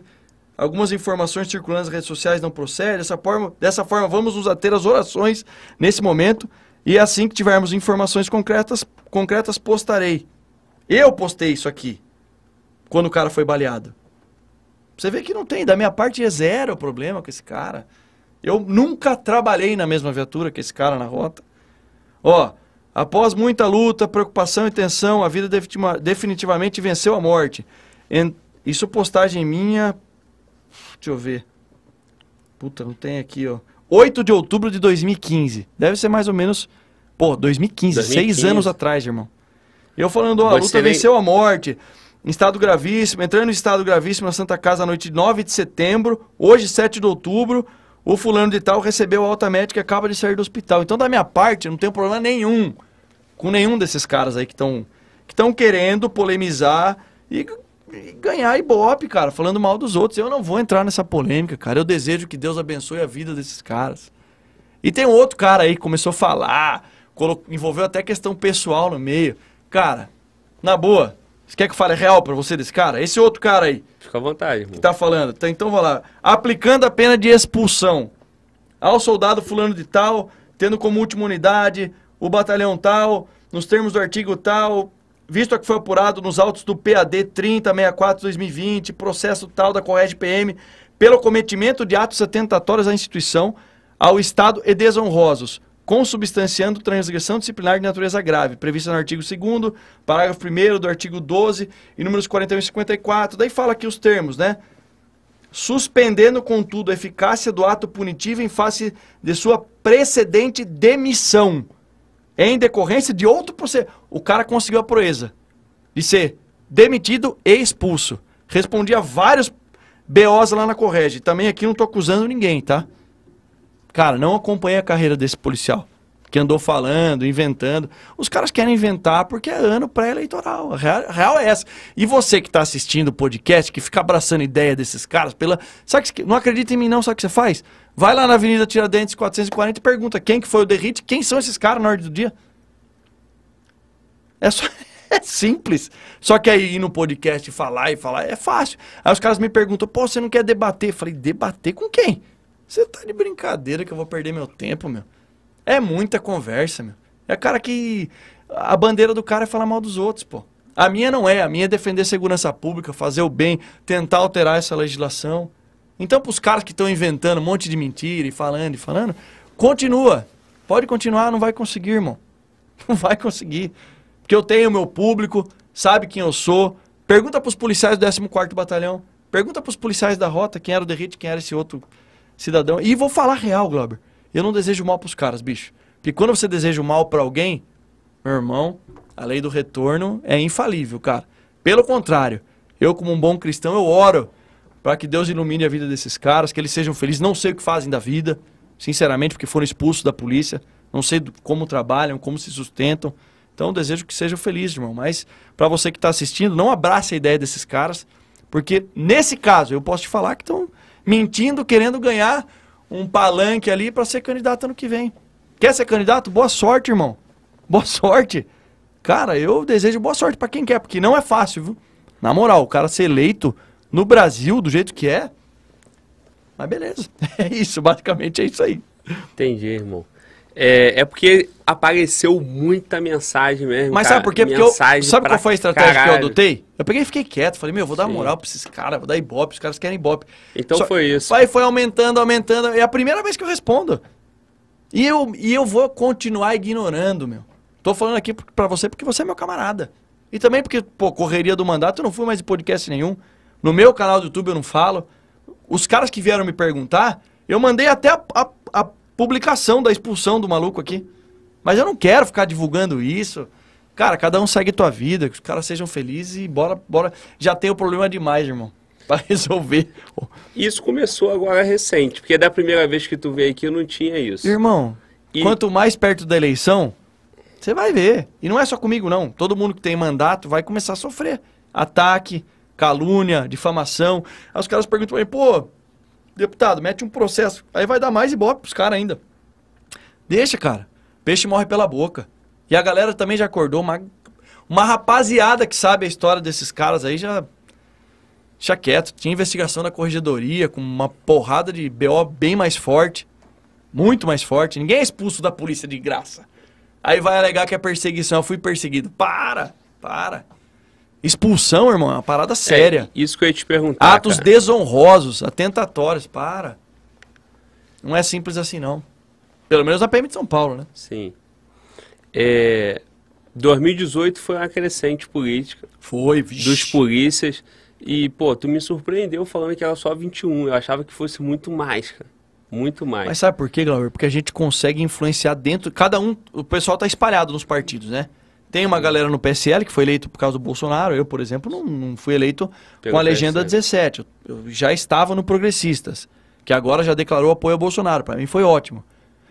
É, mas a galera, meu, é, ficou ali, pô, faz um barulho em cada partido, cada um no seu partido, porque quando a pauta é segurança pública, falo, oh, e aí, capitão, como é que é isso? Ah, isso é bom por causa disso, por causa daquilo. Então a gente consegue se mobilizar, entendeu? Para gerar uma influência dentro dos partidos. E segurança pública sempre é uma pauta. Pô. Foi, uma, da, é. foi uma das principais bandeiras do presidente Bolsonaro. Sim. É, e é um. Ó, tem uma pesquisa que fala que para 25% da população brasileira, a segurança pública é o principal problema. É que agora a gente está no período de pandemia. Se fosse perguntar, óbvio que a galera vai falar, pô, é, é a saúde, é claro, né? Estamos passando por esse período aí. Graças a Deus está diminuindo bastante, já diminuiu bastante. Mas na média, 25%. É o que massacra na TV ali, é o que a, rapaziada, a, a população sente, né? Agora, é... pelo que tu citou, então, você, você pô, tem uma data de 2018, desde 2015, você desejou boa sorte pro cara aí, boa recuperação. Irmão, e continuo desejando, cara. De verdade, cara. Não é papo de, ah, tá sendo politicamente correto. Pelo contrário, continuo desejando. Sim. Eu não vou retrucar com crítica, falando, mas chega uma hora que não tem. Vou, vou deixar de responder, de falar a verdade aqui, não sou eu. Sim. Mas a realidade é essa, mas desejo que todos, não só esses caras, todo mundo que, que me critica, continua. Que eu vou continuar trabalhando, cara. Eu, eu, eu tenho meu trabalho. Eu sei o que eu, o que eu faço, o que eu fiz pela sociedade quando eu era policial, quando eu era bombeiro, o que eu faço como parlamentar. Não é à toa, é, vou receber mais uma vez o prêmio lá do ranking dos políticos, como ótimo parlamentar. Recebi em 2019, estou recebendo agora de novo, dia 8 de dezembro de 2021. Graças a Deus, a, a, o feedback, a aceitação gigantesco onde eu passo, consigo ajudar muita. Vou te dar um exemplo. Cara, ó, Santa Casa de São Paulo, mais de 3 milhões de reais. Hospital do Câncer Infantil, que é o GRAAC em São Paulo, mais de um milhão e meio de reais. Então a gente consegue, através do mandato também, fazer essa interlocução com o governo federal e levar o recurso na ponta da linha. Coisa que só sabe quem está vindo lá na ponta da linha visitar. Cara, e vou falar, você tem filho, Glauber? Tem. Você vê uma mãe com uma criança no colo fazendo quimioterapia, irmão, não tem como você na hora não associar com o teu moleque. Sim. Então, enquanto os caras estão falando, eu tô aqui, ó, trabalhando, fazendo bem e tenho certeza absoluta que quem faz o bem vai colher o bem, irmão. Isso é a matemática da vida, né? É de Deus também, mas é da vida. É, cara, eu vi lá no Rio ano passado, cara, 2018, não, ano passado mesmo, 2020, o, o Gabriel Monteiro teve um. A população abraçou ele. Abraçou e abraçou muito. Porque a população quer ver polícia na política. A população quer isso, cara. Quer isso. E eu fico feliz de ter você. E a gente bate um papo aqui e tu vê que é um polícia brigando para apertar a vagabundagem. Sim. Então, acho que é, essa audiência nessas questões é porque é justamente isso. É o interesse da sociedade querendo ter o polícia representando ela. Não, e mais do ah. que isso também, viu, Glauber? É chegar e dar o exemplo, irmão. Posso te dar um exemplo do meu caso aqui? Eu poderia ter acesso ao aposentadoria especial de deputado federal. Sabe o que eu fiz no, meu, no primeiro dia do meu mandato? Abri mão da aposentadoria, irmão. Eu abri mão da aposentadoria. Sim, foi 2019, né? É, primeiro de fevereiro, abri mão. Entrei lá no INSS. Porque eu não acho justo o trabalhador passar 40 anos trabalhando para receber um salário mínimo, o policial passar 35 anos trabalhando para receber 3 mil, e o deputado passar o mesmo período e aposentar com 35 mil. É, é foda. E essa reforma administrativa tá tirando o sono dos servidores também, irmão. É, embaçado. Hoje eu cheguei no Sabe aeroporto qual é o problema da agora... reforma? Eu não, os caras fazem... Sabe qual é o problema da reforma administrativa? O problema da reforma administrativa é que não tá pegando quem deveria pegar, cara. Que é a, é a promotora, juíza, deputada, senador, entendeu? Aí vai sangrar do, do, do trabalhador, do funcionário público que tá lá, lá no baixo escalão, pô. É quem tem menos força para se proteger, né, irmão? Porque Exatamente. os caras têm, né? Exatamente. Aí, eu, aí eu sou contra. Mas é isso. É, parceiro. Aí, teu, teu nome tá pesado, hein, cara? Acabei de entrar aqui no canal para ver os superchats. Tá aqui, ó, monetização limitada. Ué? É mole, cara. Só botar um, botar um deputado de direita aqui, ah, irmão. Cara, isso aí as Big Techs elas fazem mesmo, cara. Que isso, Você não sabe irmão. Que eu passei no, no Acabei Insta... de ver aqui agora. É mesmo? Eu no Instagram esses dias eu fui fazer live e tava proibido de fazer live, cara. É mole, rapaz. Pois é. Pesado, hein? Cara, vamos lá. Rapaziada, eu vou ler o superchat aqui rapidão, tá? É... Como é que tá o nosso tempo aí? Tamo tranquilo? Tamo com tempo? Eu tô preocupado, mais um, tô preocupado mais uns 25 aí. minutos aí. Tá. Pode ser? É, cara, por mim eu sou olho grande, irmão. Eu faço, só faço podcast aqui de 3, 4 horas, irmão. Mas eu sei da correria. Tu já cedeu a agenda aí, então deixa eu, deixa eu ler o superchat aqui, ó. É, o Jean Santana falou: Um dia vou estar no podcast. Pode escrever. Isso aí, irmão. Isso aí. Vibrando, estuda. O Rep... cara mandou essa? Mandou, mandou. Vamos mandar um recado pra ele aí? O cara quer estar tá no podcast. Manda... Aí, ô, ô Jean, policial. a primeira coisa que você tem que fazer, irmão, é todo dia cedo você vai mentalizar você sentado aqui no podcast, irmão. Só depende de dois caras. Eu ia falar duas pessoas, mas dois caras. É o primeiro é o homem lá em cima. Sem a vontade dele nada acontece. Segundo é o cara que você olha no espelho todo dia, irmão. E você já é um cara diferenciado só pelo que você falou. Mantenha o foco. Enquanto a rapaziada tá indo pro rolê, tá indo lá no, tomar cachaça, mantenha o foco, treina. Ah, a galera tá indo se divertir, estuda. Meu, cumpra essa missão, mantenha o foco, que é questão de tempo você vai estar tá aqui. É isso aí, irmão. É, porra, o podcast ficou só polícia, né? Nichou polícia e a molecada estudando, Globo, tô estudando, vou passar e um dia eu vou estar aí no podcast. Isso é maneiro, né? Você virou referência, né, cara? Porque é, os caras que sentam aqui, irmão, tem história na polícia, né? Então o cara quer fazer a história dele para sentar aqui também com a gente e trocar essa ideia. E é o boom do podcast, né, irmão? Hoje, hoje tem podcast pra caralho. E a rapaziada tá consumindo muito podcast. É podcast sobre negócio, podcast sobre Sim. economia, podcast sobre academia, podcast de polícia, podcast. Tem Mercado financeiro, marketing digital, tem tudo, né? irmão. Tudo, irmão. Então, Política, pra caramba. pois é, ano que vem vai bombar Nossa. essa porra de política, hein, cara. Eu não sei quem é o podcast aí que vai muito política. Tem um grandão lá, né, que grava os políticos. Ah, cara, o... Mas daqui a pouco tem um podcast assim, nichado só em levar político. Todo dia é um político. Ano É, que eu- vem é o ano. é. Se prepara para ir em podcast. Aí, pra nós Porque é... vão te convidar. E assim, a questão não é nem... e Sabe o que eu, eu utilizo como ferramenta de transparência. É uma oportunidade, claro, de falar com a Prestar contas, ó, por que isso? Por causa daquilo. Qual, por que, que você votou aquilo? Algumas é, votações aí eu te falo, as- algumas polêmicas. Pô, eu votei contra a PEC 5, que alterava o Conselho Nacional do Ministério Público. Por quê? Porque, pô, tudo indicava que seria uma um retrocesso no combate à corrupção. Então, votei contra a alteração do Conselho Nacional do Ministério Público. É, lei de improbidade administrativa. Putz, os caras deram uma.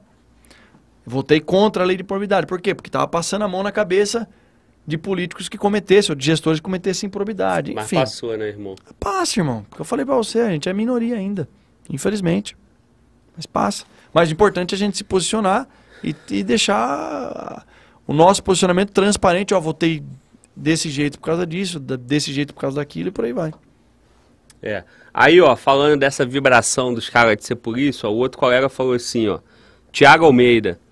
Sou aluno da PEMERG e me formo em seis meses. Quais as dicas você me dá? Quais dicas você dá para um recém, para um policial recém-formado? A principal dica, quer que eu te fale?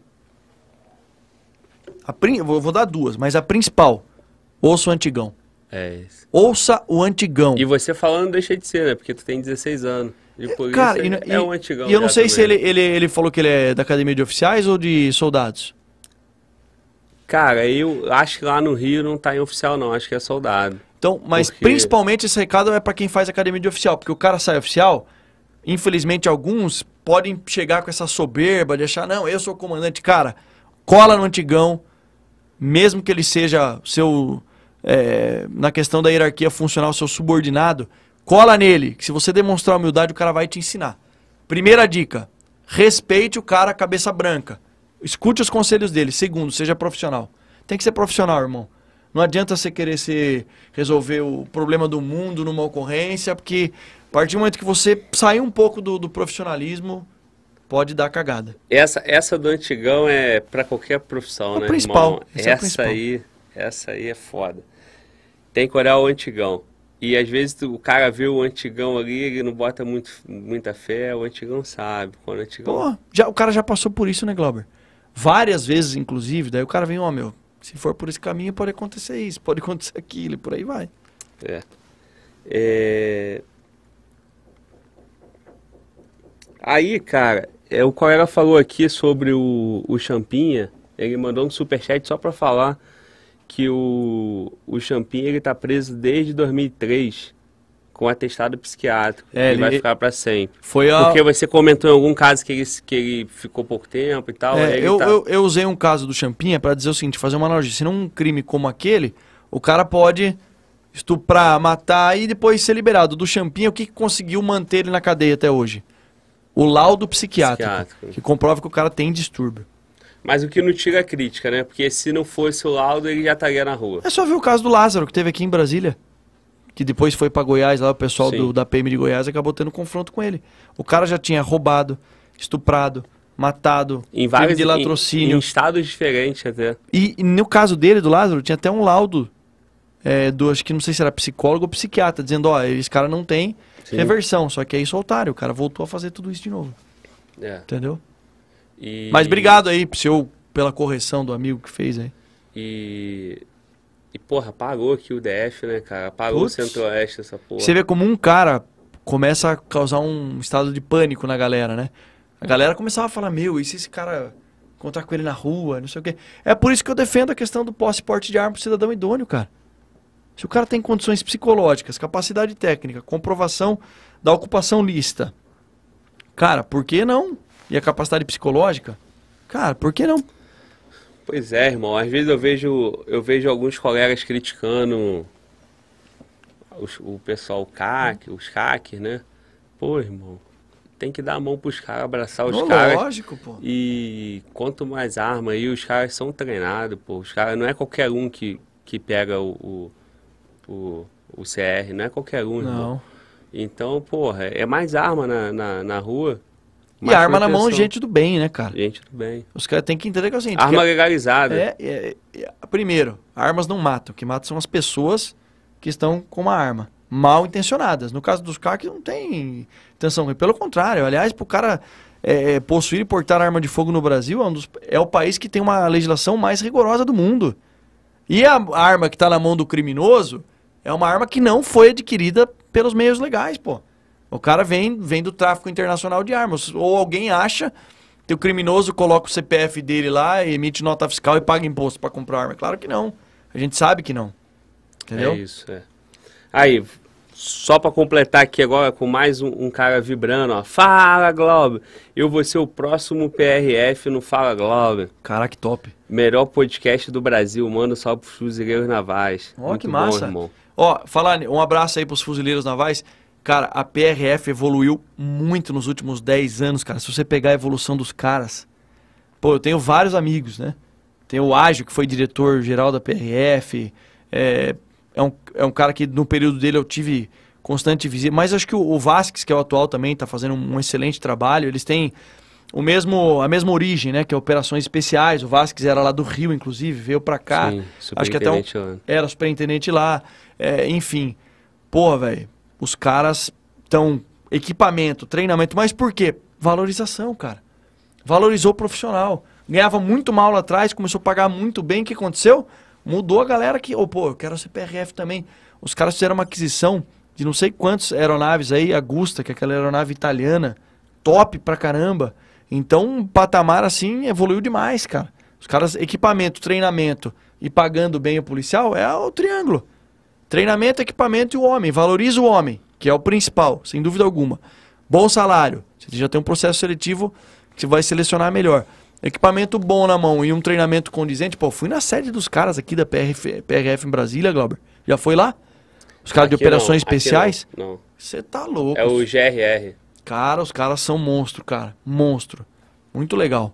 Então é isso. E aí tá um combatente aí que, em breve, se Deus quiser, será um PRF também. Tu vê, irmão. Na tua época não tinha YouTube, né? Não tinha? Na minha tinha já, mas não era tão igual hoje. Meu irmão, hoje, rapaz, o cara. Motivação não falta, irmão. Porque Não tu falta. bota no YouTube aí, tem vídeo pra cacete, irmão. Tem vídeo institucional, tem vídeo de colega, tem reportagem. Então a molecada vibra, irmão. Sim. Vibra. Cada vez mais, por mais a adversidade que, que tenhamos aí na atividade policial, porra, só aumenta o número de gente querendo entrar. Tanto é os concursos. O concurso da PRF teve 300 mil inscritos, 340, sei lá. Recorde. Caraca, velho. Então, assim, irmão, só aumenta, cada vez mais gente quer entrar. E é isso, irmão. Valorizar essa rapaziada aí, deixar conteúdo de qualidade e esperar esse ciclo dar resultado, irmão. Porque vai dar resultado. Lá na frente vai dar resultado. Já tá dando no caso da PRF. Vou te falar, só esse aumento de, de, de pessoas que querem prestar o concurso da polícia já muda até a realidade com a sociedade, cara. Isso daqui que você faz aqui, Sim, pô. podcast, ou de forma geral, eu tenho lá o papo de rota também. O que acontece? Mostra o outro lado. Esses dias eu. A último o vídeo que eu coloquei foi do Tenente Feltrin. Pô, foi o, o cara junto com a filha dele. A filha dele é soldado e ele chegou até subtenente, aposentou tenente. Ele falando, 30 anos de polícia, 30 anos na rua, na PM São Paulo. Você imagina se o cara tem pouca história pra contar. E ele falando. E aquilo ali muda a realidade, porque mesmo que o cara não entre, pô, são 340 mil, mil caras prestando. É óbvio que nem todos vão entrar.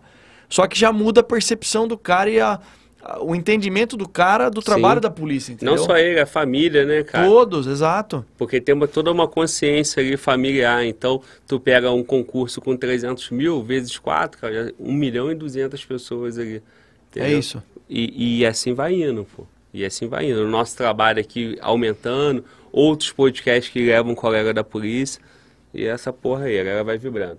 Irmão, tem mais dois superchats aqui, mas eu quero, porra, também pegar essa, essa experiência que não deu pra gente trocar ideia lá no começo, pra gente não, não acabar nosso tempo e deixar de falar, cara. É, da tua experiência lá, não só no, na rota, como no batalhão de área também, né? Ficam perguntando muito, porra, fala sobre morte, fala sobre ocorrência, sobre isso. A molecada quer, quer ver quer, sangue, quer né? ouvir história, né? É. Mas assim, é, o, o que que tem assim de experiência pra tu passar justamente pra essa molecada que quer estar na polícia, que te marcou, entendeu? Coisas positivas também, entendeu? Da polícia, Ah, importância cara, da polícia. Às vezes a gente fala muito em morte de vagabundo, esquece de falar de salvamento Sim. de, de, de pessoas, pô. Quer ver, eu tenho uma ocorrência do bombeiro falando em salvamento. Eu acho que o principal, cara, é fazer o bem. A diferença é o seguinte: o cara tá na polícia, é óbvio que ele vai ter, invariavelmente vai ter ocorrência de gravidade. Vai ter ocorrência de confronto. Só que, pra cada ocorrência de confronto que o policial tem, o cara tem, porra, centenas de ocorrências que não são confronto. São ocorrências onde o cara prende um criminoso, prende o traficante, prende o cara que tá roubando. O confronto acontece quando o criminoso opta em atirar nos policiais. E é a minoria dos casos. Só que tem alguns locais, São Paulo, Rio de Janeiro, que se o cara trabalhar na atividade fim, vai acontecer. Invariavelmente vai acontecer. Nós tivemos esses dias em São Paulo, sei se você viu o vídeo de dois policiais a pé subindo num viaduto. Não vi, cara. Cara, essa ocorrência foi sinistra. Os caras estavam Ah, a pé, vi, vi, vi, vi. tava na chuva, tava tendo um arrastão. Tava tendo um bonde no. Viu? E vou falar, numa os, descida, os né? policiais são recém-formados, cara. Baita de um preparo profissional dos caras. Eu até recebi eles lá no escritório em São Paulo. E foram na toga, com o peito aberto. Pô, e e aí você vê, se você para pra pensar, os caras estavam em dois. Aí os, cara, os criminosos estavam em vários lá, seis, sete caras. O cara sacou a arma pra atirar neles. Aquilo ali é exceção. O- a maior parte dos casos desses policiais, às vezes esses dois policiais vão passar os outros 29 anos da carreira deles sem trocar tiro. E quantas ocorrências que eles não fizeram bem? Não, não chegaram a, a resgatar um refém no cativeiro? Ou até mesmo ações simples. Quer ver um exemplo que é um padrão? Tem na doutrina, que era a doutrina de rota, mas hoje toda a polícia militar faz. Policial militar, principalmente à noite, está patrulhando, viu que uma família está entrando em casa, o cara espera, abre o portão, espera entrar, liga, liga o highlight ali para, ó, a polícia está aqui para te proteger. Terminou, boa noite. São ações simples como essa que fazem o nome da polícia militar, fazem a polícia militar se aproximar mais. Eu falo a polícia militar, mas são todas as polícias. Que fala a polícia militar é que tá, Tá mais ostensivo, não. Ostensi- exatamente, ostensivo na rua. Eu tive uma experiência no bombeiro, por exemplo, que foi fantástica. Coincidência de incêndio. Uma aeronave caiu em cima de uma residência, saiu ali do campo de Marte, incêndio na residência, e nós participamos ali do resgate de quatro vítimas que estavam no interior da residência. Uma menina de quatro anos, por exemplo, que estava, né? Era uma menina de quatro anos, os pais e o avô dela. Então, ocorrências como essa, cara, pelo amor de Deus. Tem uma ocorrência fatídica também do, subtenente Bacelar, que tirou uma criança de dentro do incêndio. Bombeiro faz isso quantas vezes, Glauber? Pô, bombeiro em São Paulo socorre por ano mais de duas mil pessoas para os hospitais, de acidente de motocicleta. Então isso é uma coisa que, que vai entrando ali no automático, mas no bombeiro é algo mais latente, né? Porque não tem o, o lado de lá. O policial sempre vai deixar um lado chateado, seja a família do criminoso ou o próprio criminoso, porque Sim. foi preso, mas quem estava fazendo a coisa errada era o criminoso. Agora no bombeiro isso aí acontece com mais frequência, né? De salvamento. Eu já cheguei a pegar salvamento veicular. Ocorrência. É complicado falar de sistema, mas ocorrência envolvendo suicida, por exemplo. Várias. Várias. Chega agora, final de ano, muito. Por isso que o trabalho do, do CVV lá, Centro de Valorização da Vida, que é o pessoal que é voluntário atende o telefone, é muito importante. Mas no bombeiro eu peguei várias ocorrências do cara tá ali em cima de uma ponte. Eu lembro de uma na pedreira lá na Zona Norte, do cara 80 metros de altura. E eu ficar três horas ali com o cara. Três horas. Pô, irmão, não faz isso. Você chama o cara, vem cá, calma aí, pô. Você tava negociando. Como bombeiro. Se fosse o negociador. né? É, era um negociador. Sim. Ali com o cara que tava ali prestes a tirar a própria vida. Aí você fica ali. tá, hoje o bombeiro tem um curso especializado Pra... Esse era um cara legal de você entrevistar aqui. Pois Major é. Diógenes, que ele criou o curso e escreveu o livro. Eu tô, eu tô esperando você concluir para não te interromper, mas já Tá. que você me deu a deixa.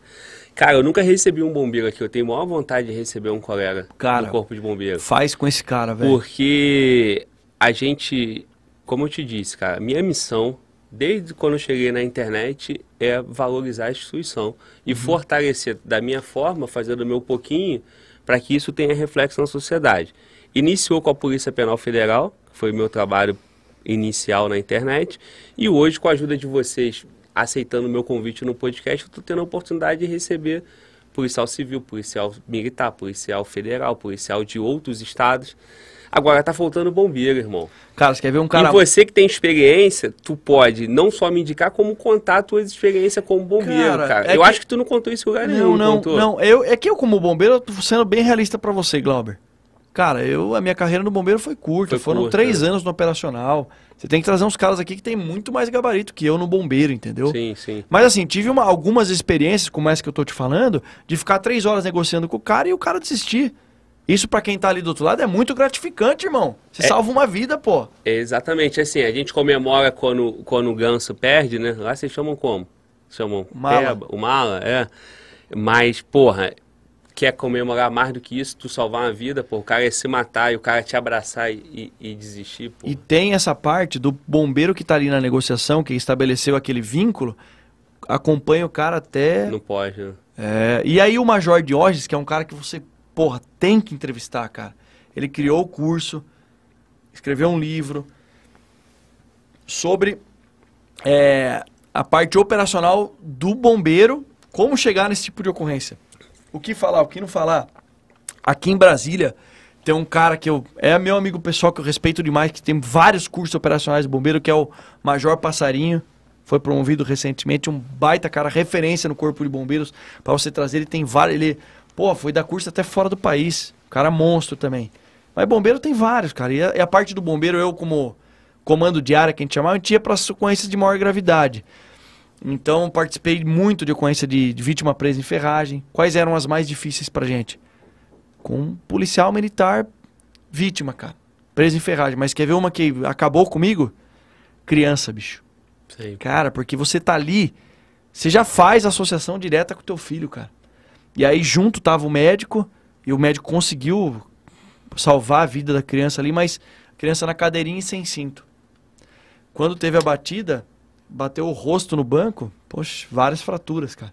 Então a gente fala, eu falo porque eu como pai já tive várias experiências assim, da criança, ah não, não quero pôr cinto, cara, deixa teu filho chorar, mas não deixa de colocar o cinto, cara. Não deixa de pôr na cadeirinha.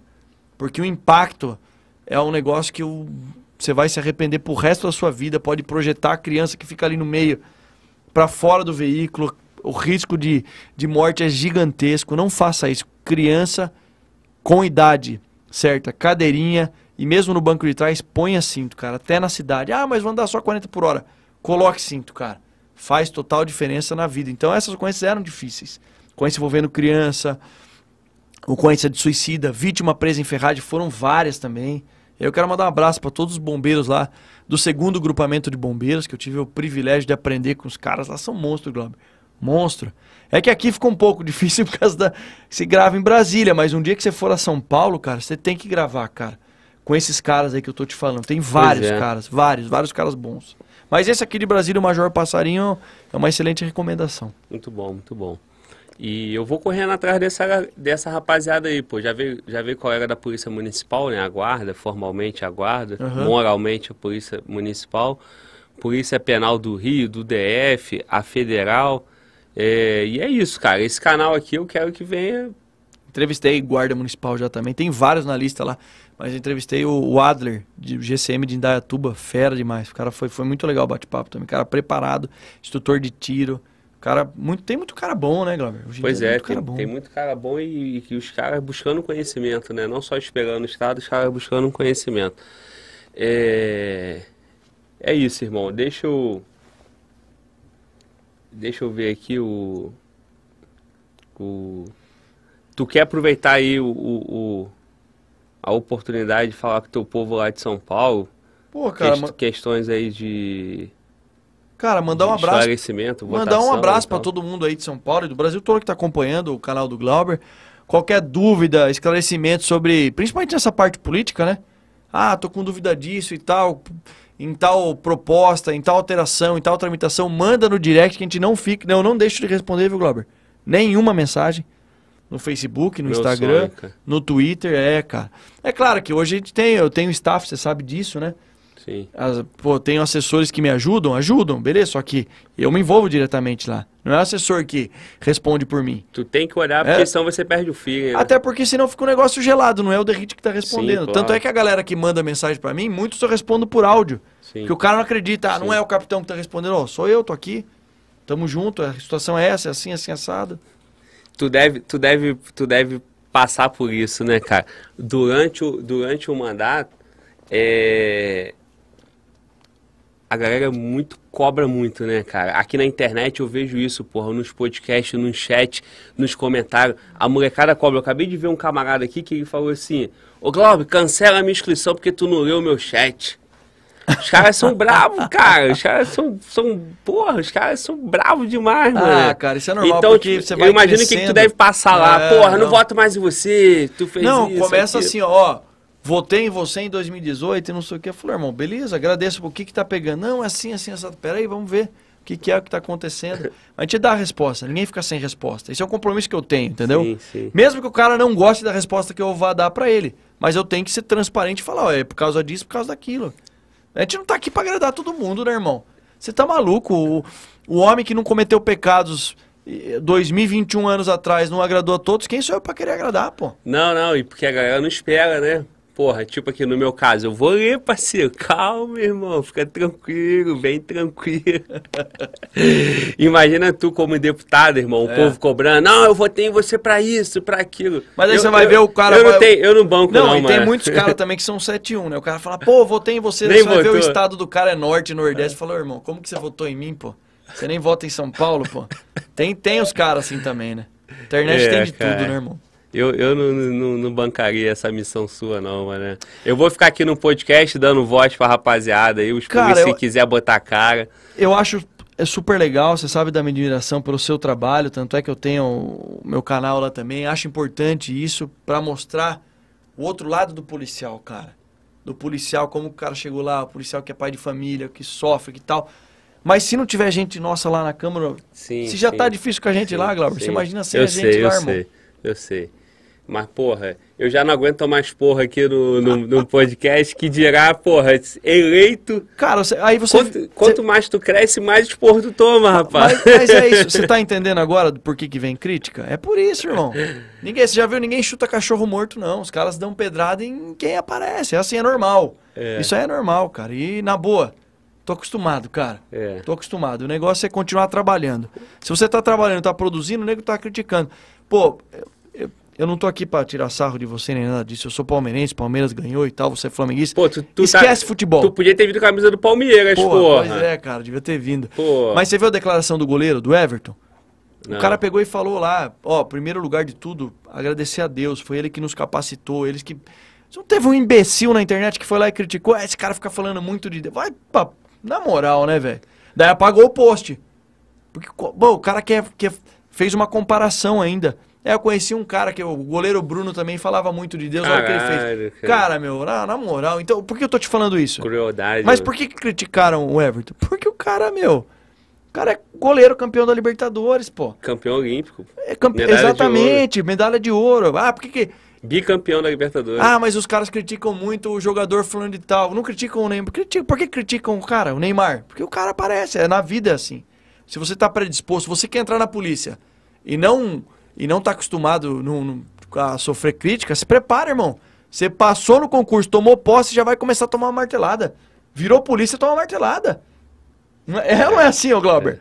Não, os caras é, é problema do, todos os problemas do mundo e do Brasil, no Brasil principalmente, problema é da polícia. A polícia não faz nada. Capitão, esse dia o cara falou assim, comentou no, no, no, no- num corte nosso. O, uma história do polícia bonita pra caralho, uma ocorrência bem sucedida.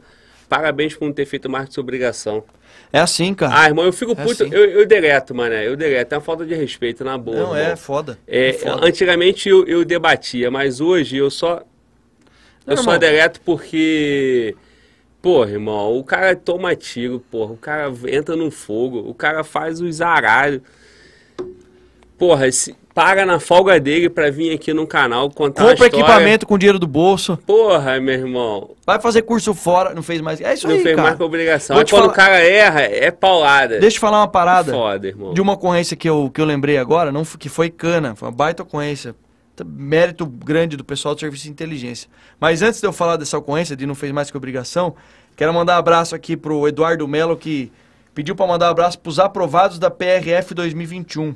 Derrite, obrigado por lutar pela nossa convocação. Em 2022 seremos guerreiros no, no CFP. Por que, que eu tô falando isso? Porque os caras estavam com uma bronca, qual a importância de ter representatividade? Os caras foram aprovados, mas iam ser chamados. O que, que nós fizemos lá? É obrigação nossa fazer isso. Fizemos um trabalho de bastidores. Na Comissão de Segurança Pública, colocamos uma emenda da comissão de não sei quantos milhões de reais. Trabalho do, do Nicolete, é um deputado federal, junto com a gente lá, apoio de todo mundo. Todo mundo assinou junto. Não, vamos destinar recurso aqui para chamar os caras. E aí vem o reconhecimento, entendeu? Qual que é o meu, o meu- modo de trabalhar? Eu foco nesse cara aqui, velho. O cara que tá criticando, não vai, vai mudar o resultado? Não vai. Vai mudar minha vida? Não vai. O, o cara que critica é porque o cara não conseguiu atingir o resultado, irmão. Não vai. Eu, eu, eu sou comprometido com a entrega. Trabalho, entrega. Eu sei da minha capacidade. Sei que eu tenho muito que aprender. Muito. Por isso que eu não paro de continuar estudando. Pô, cara, eu sou formado na Academia Militar, fiz faculdade de Direito, pós-graduado em Direito Constitucional. E tô aqui, ó. Tô na pegada. São caras como esse aqui que eu falo, pô, vale a pena, meu. Vale a pena sofrer crítica por esse cara aqui. Não fez mais que obrigação. Trabalho de, do serviço de inteligência, teve um roubo na na- no município de, de Havaiandava, do lado de Araçatuba. Es- Estouraram os caixas eletrônicos e tal, renderam os policiais e roubaram a pistola .40 dos dois policiais. O serviço de inteligência foi rastreando, foi rastreando. Pegaram os caras em São Paulo, uma quadrilha. Resumo, pelotão de rota prendeu. Todo pelotão, não foi ocorrência minha, não, foi todo pelotão. Aliás, vários sargentos lá, Biazon, Minose. Os caras foram fera. Beleza, prendemos os caras. Recuperamos as duas armas. Recuperamos também uma BMW X5 blindada, Glauber. Era a maior quadrilha de rouba condomínio do estado de São Paulo. Os caras chegavam com a, naquela época, em 2011, chegavam com uma BMW X5 blindada. Os caras do condomínio de alto padrão abriam, porque era um puta de um carrão. Daí os caras saíam, era uma mulher loira, que era uma garota de programa, que fazia o piloto lá pros caras da quadrilha, daí os caras desembarcavam e rendiam o- porteiro e subia roubando. Beleza, recuperamos esse carro também. Eram três ou quatro veículos. O dono do carro não tinha nem seguro. Pô, você imagina, naquela época, quanto valia uma BMW X5 blindada? Você sabe o que esse cara falou pra mim? Nada. Não falou nem obrigado. Nem obrigado. Irmão, o cara não falou, nem olhou na nossa cara, bicho. Aí se eu vou me ater a esse cara, o que, que eu faço? Ah, não vou mais ser polícia. Esquece, irmão. Tu não fez por Tô- eu- exatamente, velho. Eu não tô aqui pra agradar ninguém, não faço pra agradar o cara. Eu gosto de ser polícia. E sei da importância do policial, seja ele qual for, pra sociedade. Sem segurança pública, irmão, nada mais acontece. Por isso que eu falo, ah, você acha que segurança pública é o, é o principal? Acho não, tenho certeza. Ah, mas é só com a educação que. Sim. Mas se não tiver segurança, não irmão, tem. o professor não chega nem na escola pra dar aula. Não é isso? E nem consegue dar aula, porque toma uma porrada do aluno. Que é a realidade hoje em dia. Infelizmente. É, sem segurança pública nada funciona, irmão. A economia vai à merda. Tu não tem como montar teu, teu negócio, teu, empreender ali na tua loja, abrir teu mercadinho e se nego toda hora botar o cano na tua cabeça. Acaba teu negócio. Acaba a economia é, de bairro ali, acaba tudo, parceiro. Então, a segurança pública é o, é o primeiro de tudo. Concordo. E torcer para que vocês consigam, meu irmão, continuar nessa luta aí. Essa luta da PRF que você citou era uma, uma, uma coisa que eu já ia comentar contigo, te pedir pessoalmente aqui, aproveitar a oportunidade de pedir apoio pro pessoal do DEPEN também, da Polícia Sim. Penal Federal, que estão Fa- aguardando a regulamentação. Porra, Tem a isso- comissão dos aprovados do DEPEN, que certamente deve ter passado por lá pedindo apoio. Se não passou, fica o convite pra passar lá no gabinete. Tá feito o convite. Fala pros E- caras me procurar lá. E no caso do DEPEN tem uma dificuldade um pouco maior porque não tem cargos, não tem uma quantidade de cargos vagos. Então a gente precisa da regulamentação da Polícia Penal Federal, criação de novos cargos e aproveitar esse concurso aí, né? É, teve um pessoal aqui lá de São Paulo mandou um abraço aqui pro canal, Polícia Penal de São Paulo. Massa. Te pedir também, já que você tá lá, né, que é teu estado, abraça essa rapaziada aí. Sei que você já faz isso, Sim. mas é, é uma polícia que vai dar, vai dar um, uma diferença aí no rumo da segurança pública, sem E dúvida. são extremamente importantes, né, cara, para o sistema de segurança pública, né? Enfrenta uma realidade aí que pouca gente conhece, você com propriedade conhece, que é a realidade de dentro dos presídios, né, cara? Como que é a cabeça desse cara? O problema da, da, da saúde mental do nosso policial, seja qualquer polícia, como é que tá hoje em dia? Tá difícil, cara. Pressão, estresse. Então a Polícia Penal tem meu respeito e contem comigo para qualquer batalha aqui no Congresso, qualquer batalha. É isso aí. Irmão, vou. Já contaram, né, na PEC, na PEC 372, eu, pô, apoio pleno. Tu tava Na aí já, tava, exatamente. A emenda tava. 104 Sim, de 2019.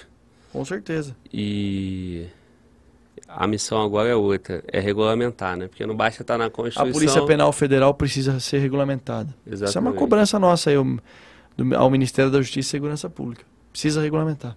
É, Parceiro, vamos lá. Superchat do, do, do Brigão lá. O nome do Brigão é Felipe de Toledo. Irmão, Manda um abraço pra ele aí. fico muito feliz pela tua presença aqui no canal. O canal existe por vocês mesmo, tá bom? Mas fica calmo, tá? Vem tranquilo. Felipe Toledo. Felipe de Toledo. Valeu, Felipão. Abraço aí. Ele, ele mandou assim: Ah, agora eu entendi por que, que ele tava cobrando. É porque ele, ele quer treta, né? Tu tá gastando o teu dinheiro pra financiar a treta. Sabe o que vai acontecer, Derrite?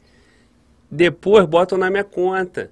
É, fofocando com o Glauber. Esses caras são foda, irmão. A treta acontece aqui no podcast. Aham. Aí quando sai o corte, eles botam tudo na minha conta. Entendi. O delegado lá de São Paulo, que eu já citei ele aqui rapidão, porra, quando sai um corte dele, irmão, eu sofro aqui. É mesmo? É, porque vem a patrulha pra brigar, não pode falar mal dos caras. Entendi. Essa porra aí. Então vamos lá. É, voltando aqui. Felipe de Toledo perguntou. é, pergunta sobre. Eu vou citar o nome, tu falou que não ia citar, mas eu vou ler aqui o nome, tá? É, pergunta sobre o And- Andrige e Zacarias. O chat está perguntando em peso. E o Thiago Lacerda também, que é ex-cabo. Ele mandou dois superchats. Tiago Lacerda, não sei quem é. Sinceramente, nunca ouvi falar. O Andrige é o policial que eu falei, que foi baleado, que na época que ele foi baleado, até postei várias vezes, pedindo orações pro cara, e, enfim, para ele se recuperar. Não vou entrar na polêmica, já falei. Os caras querem polarizar porque tem eleição no que vem. Quer arrumar polêmica, eu não vou arrumar polêmica. Deixa o cara criticar, irmão. Eu não posso, eu não tenho como controlar o cara que vai me criticar, deixa o cara criticar. Mas eu, eu, Derrite, desconfio do cara que fala mal de todo mundo. Eu tô aqui para falar de mim, do meu trabalho, do que eu, as experiências que eu tive na polícia, no bombeiro, como tá sendo no congresso. Há quanto tempo a gente ficou aqui? Poderia ficar falando muito tempo aqui. Agora, não espere de mim vir no podcast para falar mal dos outros, pô. Isso aí, cara, vocês vão ver no que vem, rapaziada. É, o pessoal quer quer aparecer, quer polemizar por causa de o Zacarias aí também, pô. Falou umas coisas aí, não vou responder. Esse Zacarias não é um antigão que tem um Oi. bigodão assim? É, mas é, é, cara, é nessa Ele- linha aí. Fala mas, mal mas ele tá na internet um tempo ele fala mal de. Ele, ele- ele critica. é, Ninguém presta, cara. Não, não. Não, cara, eu acho é- que esse Zacarias é um que tem um. Ele, ele fala muito contra o sistema, não é, não é uma comunicação assim, co- contra o comando. Lá no Rio tem também os polícias que. Cara, se eu falar pra você que é, eu não, eu não perco meu tempo assistindo, Sim, cara. De sim, verdade. Sim. O cara quer criticar, fica à vontade, cara. Vida pública é isso. Tem que estar acostumado. Eu tô calejado já. Não vou devolver as críticas, não vou polemizar. Ah, mas se quer debater, quer um dia debater, cara, debato seja com quem for. É só concorrer à eleição na Câmara dos Deputados, se for eleito deputado, lá é o lugar, é o lugar de debater, não em podcast. O cara que me convida a podcast, não espere que eu venha aqui pra falar mal de ninguém, irmão. Você me conhece. Eu não venho aqui pra falar mal, eu venho aqui pra gente bater um papo, trocar ideia, incentivar a molecada que entrar na polícia. Molecada no bom sentido, né? Agora, esse separado aí de ficar, ah, fulano falou disso. Cara, então vai pra Sônia Abrão, vai pro, pro Leão Lobo, programa de fofoca, eu não participo desse tipo Ou, de... ou fofocando com Fala Globo, como eles dizem. É, cara, eu. Eu tenho que, eu tenho que aprender também com isso. Eu acabei sem querer falando em tese mal do colega Zacarias. Zacarias, eu não te conheço pessoalmente, irmão. Se eu te falar, eu também Quando não eu- conheço ele pessoalmente, eu nunca vi. e também não, não tenho nada contra ele, pelo contrário. Quando não eu sei, disse- não conheço o cara, como eu vou falar dele? Não, quando eu disse, cara, é porque você é uma figura é, antiga, entendeu? Tu é enraizado aí no YouTube e, e eu sei a tua fisionomia perfeitamente quem é. Então, quando o nome, eu, eu sei quem é que tem um bigodão grandão. É, e eu sei que é um cara que tem essa comunicação do front com, de repente, com, com os superiores. A tal da guerra praça contra oficial, Isso é uma besteira. que tem... é, Sabe o que é besteira isso aí, Glauber? Cara, porque isso é uma estratégia da esquerda, inclusive, né? Dividir para conquistar.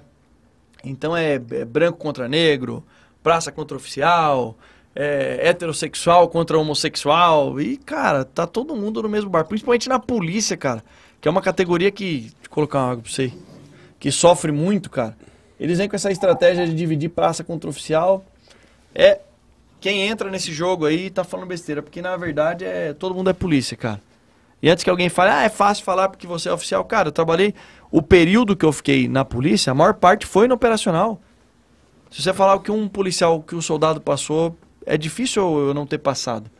Ah, mas pegar carona, andar de cometa, viajar, já passei por isso. Ser transferido, já fui transferido contra a minha vontade. Entendeu? Sofrer punição, já também. Por falar algumas verdades e, e valeu a experiência. E eu sei que eu falei besteira, inclusive, na época. Mas enfim, eu, eu não faço essa divisão entre praça e oficial. Acho que é besteira isso daí, cara. Acho que polícia é polícia.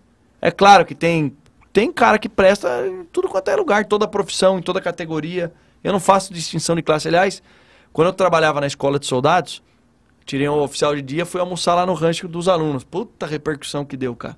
Os comandantes lá na época, os meus superiores ficaram bravos. Pô, você foi almoçar lá? Eu falei, qual o problema, pô? Fui lá, conheci a história de vários soldados lá. Um veio não sei da onde, outro do, do norte, outro do Paraná.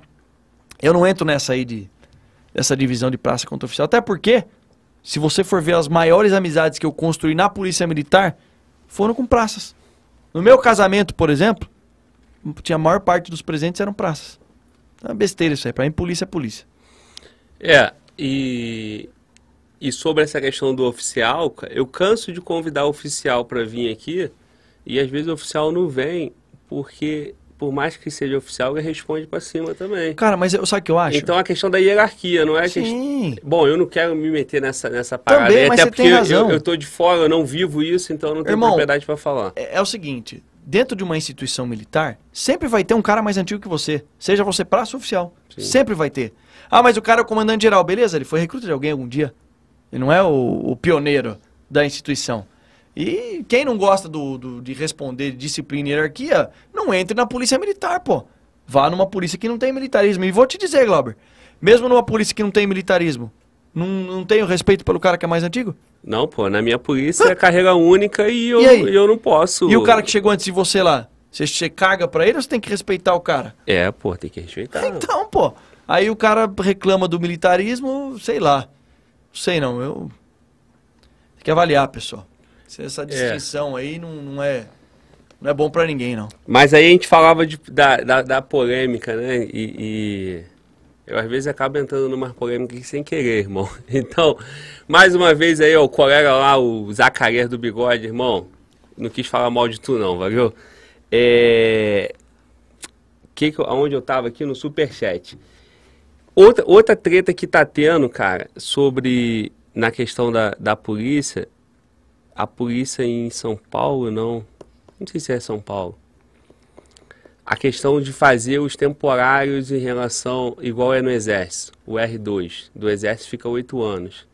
Sou contra isso. Na Qual- polícia não tinha que ter. Qual temporário. lugar, qual polícia? Tem algum estado São- que está passando em São Paulo já. é Nil. Não é São Paulo, não? Não.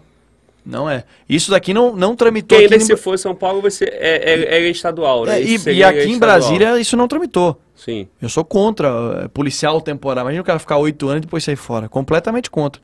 Isso não tramitou nessa legislatura. E se tramitar, eu voto contra. Sim. Porque o soldado que trabalha na polícia, soldado, cabo, sargento, oficial, que no, no, no exército tem oficial temporário que faz CPOR. Isso, exato. Não, eu sou isso. contra, pô. Como que o cara vai ficar oito anos e depois sair fora? Não, o cara cria um vínculo. Conhece toda a estratégia, a estrutura.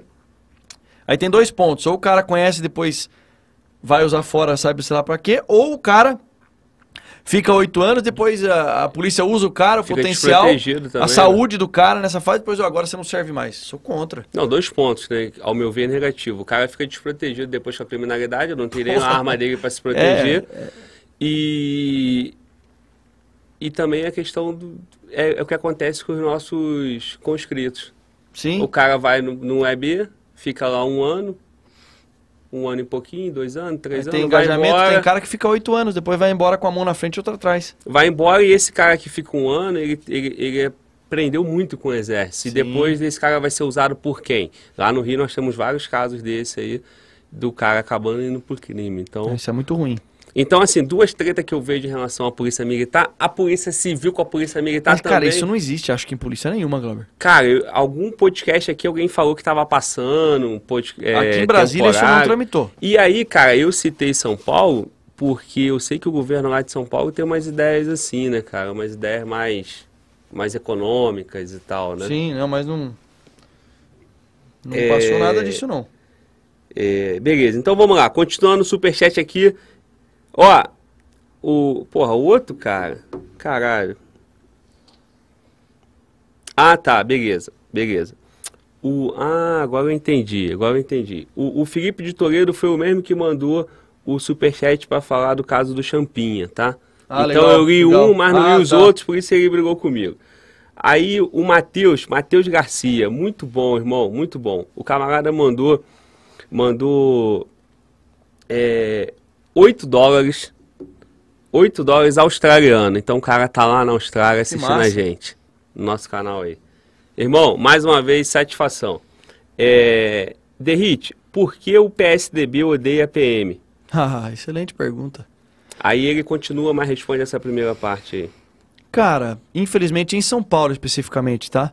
Porque o PSDB governou Minas Gerais e tal e pagou um salário bom pros caras. São Paulo, PSDB, que agora ficou conhecido como o pior salário do Brasil, a sigla, né? Cara, é inadmissível um estado que nem São Paulo, que tem o maior PIB, representa mais de 40% do PIB da União, que mais arrecada, ter o pior salário das polícias do Brasil, cara. É o pior salário. Aí por que, que eles fazem isso? Porque é uma maneira de, de manipular ali, cara, desvalorização. Por isso que eu, eu sei que a pergunta dele não foi essa. Eu não vou apoiar nenhum candidato do PSDB a governo de São Paulo. Aliás, nunca apoiei, né? Nunca apoiei Alckmin, nunca apoiei nenhum candidato. E não vou apoiar. Por quê? Ah, mas. Porra, velho, não tem como, cara. O cara tá no estado de São Paulo. Quase 85 mil homens nativos. Os caras vão falar: ah, não, mas é porque tem um efetivo grande, não dá pra. Mentira! Proporcionalmente, pela população que possui, com 46 milhões de habitantes, São Paulo tá lá. Tá o efetivo, a comparação, efetivo policial com habitantes, São Paulo tá lá, lá embaixo. Tem estados que o efetivo, a proporção habitante para efetivo policial é muito maior do que em São Paulo. Então não é justificativo para não pagar um bom salário. O que acontece em São Paulo é um verdadeiro absurdo, cara. Eu sei que as pessoas podem falar, ah, mas vocês, vocês pensam em salário. Pô, é claro que pensa em salário. Tem 7 mil policiais, Glauber, pegando cesta básica para sobreviver, irmão. Semana que vem eu vou receber uma, uma senhora lá que é uma ONG que presta assistência pros policiais, cara. Pra policial que, infelizmente, tá vendo o salário dele comer. E detalhe, o cara trabalha na PM, o que, que ele faz? Bico. Polícia não aguenta fazer bico mais não, pô. O, o horário de folga dele, inventaram DGEM, delegada, que é um tapa-buraco. O que, que é isso daí? É o cara fardado, ao invés de ter o horário de folga dele, 12 por 36, ele vai fardado trabalhar. Beleza, ah, o cara consegue um, um, um upgrade ali. Tá bom, mas e a cabeça do cara como tá? E o período de lazer? E o período de ficar com a família? O cara não tem. Então nossa tropa tá doente, cara. Os índices de, de suicídio aumentando cada vez mais. E isso é sim culpa da, é, é- é proveniente da falta de valorização. E o principal é salário. Não adianta você chegar pro cara e falar, vou te dar uma viatura de última geração, uma pistola que tem raio laser que explode qualquer. Meu irmão, se o policial não receber um salário digno, um bom salário, o cara tá lascado, velho.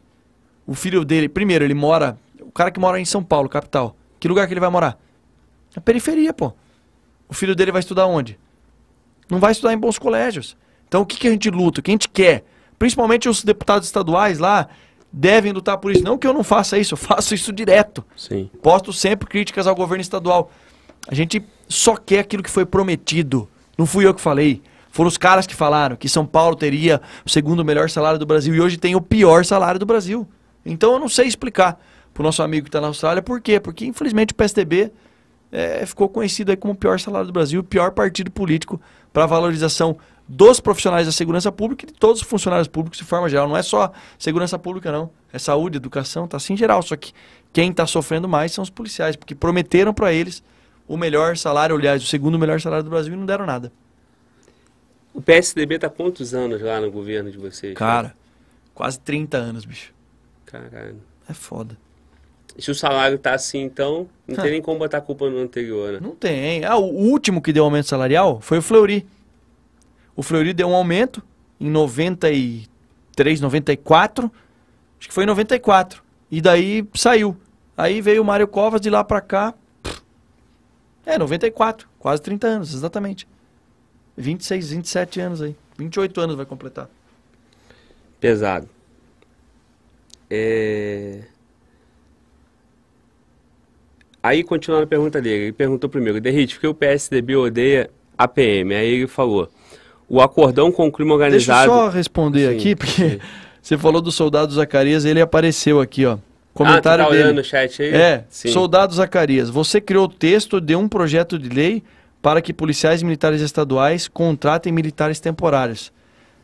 Você é inimigo de praça, deputado. Você, ô Zacarias, você está completamente equivocado, meu irmão. Eu não criei projeto nenhum nesse sentido. Com todo o respeito que eu tenho por você. Me manda o número do projeto, então. Se você mandar, eu falo aqui ao vivo. Volto aqui e falo, Glauber. É mentira. Não sei se é mentira ou se falaram uma mentira para você e você acreditou. É só ver lá. É, o que eu tô falando aqui, tem no- é só entrar no site da Câmara, o cara vai ver. Então, Zacarias, você está equivocado, meu amigo. Não criei projeto nenhum para criar militares estaduais temporários e também não sou inimigo de praça. Fique, fique em paz com relação a isso. Tá dando moral aí, ó. Tá. Zacarias tá te. Irmão, Audiência tua aí, pô. tamo junto, aí sim, hein? que bom. É isso aí, parceiro. Então, Mas é bom falar isso pra gente deixar claro, porque às vezes, às vezes ele também recebeu uma informação que ele não sabia.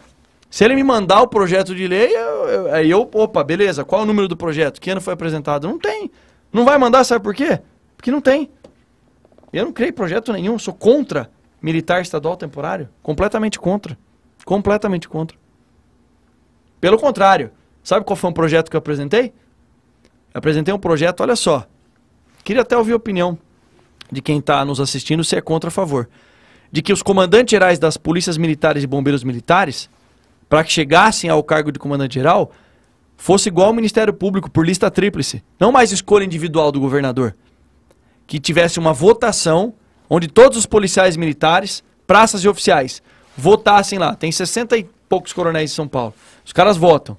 Os três mais bem votados, sai uma lista tríplice e o governador é obrigado a escolher um desses três. E, e o escolhido tem mandato de dois anos. O cara não pode ser. Não pode ser exonerado. Só se- cometer crime de improbidade administrativa, daí ele é caçado pela Assembleia Legislativa. E esse projeto eu apresentei. Para que, inclusive, o praça, o soldado, possa votar quem vai ser o comandante-geral da instituição dele. Agora, esse que falaram para ele aí, ele tá equivocado. Não apresentei nenhum. irmão, o, o, o chat tá falando aqui sobre. Agora eu fiquei confuso, irmão, porque o colega mandou um link aqui de uma matéria do G1, aí alguém falou que era do Piauí. Rapaziada, aí eu mando superchat para eu poder entender e ler. Porque é, uma PEC. Acho que o próprio Zacarias aqui respondeu então e falou PEC 06 de 2018. A PEC 06 foi o governo federal que apresentou. Como que fui eu que apresentei? PEC 06, proposta de emenda à Constituição, apresentada pelo governo federal, é a reforma da Previdência comum. Tem nada a ver com militar. Absolutamente nada a Foi ver a- com militar. Foi a resposta que ele te deu. Ah, então, tô falando pra você. Às vezes não é o cara, o cara, às vezes o cara nem tá mal intencionado. Tá mal informado, não tem conhecimento jurídico. PEC 06 não fui eu que apresentei. Essa PEC já foi aprovada. Virou uma emenda constitucional. Foi o governo federal que apresentou no início do mandato. Era a reforma da Previdência Comum. Foi aprovada. Não fui eu que apresentei, foi o governo federal. É, pela data aí era governo Temer ainda, né? 2018. Eu nem 06, era- 2018. E eu nem era deputado, como que eu vou apresentar? Tu não tava. Só é. se eu fosse capitão da polícia e apresentasse. Eu não. É, eu tô falando. É bom esclarecer, porque o cara às vezes não tem conhecimento, pô. Sim, E a gente tá aqui pra esclarecer. sim. Se tiver dúvida, pessoal, manda no direct, no Instagram, Facebook. nós estamos Pois é, irmão, então, eu, eu até te, te peço desculpa ao vivo, porque acontece. É, o meu papel aqui não é deixar convidado em saia justa, né? Mas Mas, é, mas mas é uma isso, excelente irmão. oportunidade, Claro, porque o, o chat aqui tá mandando PEC 06 de 2018 e de repente o chat Irmão, não sabe. 2018 eu era capitão da polícia. Como que eu vou apresentar projeto de lei sendo militar lá em São Paulo, cara? Mas, porra, velho, eu, eu, eu quero crer que quem recebeu isso e passou, passou de maneira equivocada. Não foi mal intencionado, né? Porque Então. não tem como, não existe. Você conhece algum capitão da polícia que apresenta projeto de lei? O cara tem que ser no mínimo deputado. em 2018 nem deputado eu era. E se a PEC 06 de 2019, quem apresentou foi o governo federal. Sim, Mas é isso, vamos é aí. isso aí. Tirando Irmão, dúvida e esclarecendo. Para fechar aqui, ó, o Vitor falou, Derrite, como entro no setor administrativo da PM? Sou psicólogo atualmente curso Direito. Eu gostaria Cara. de exercer a psicologia ou o direito na PM.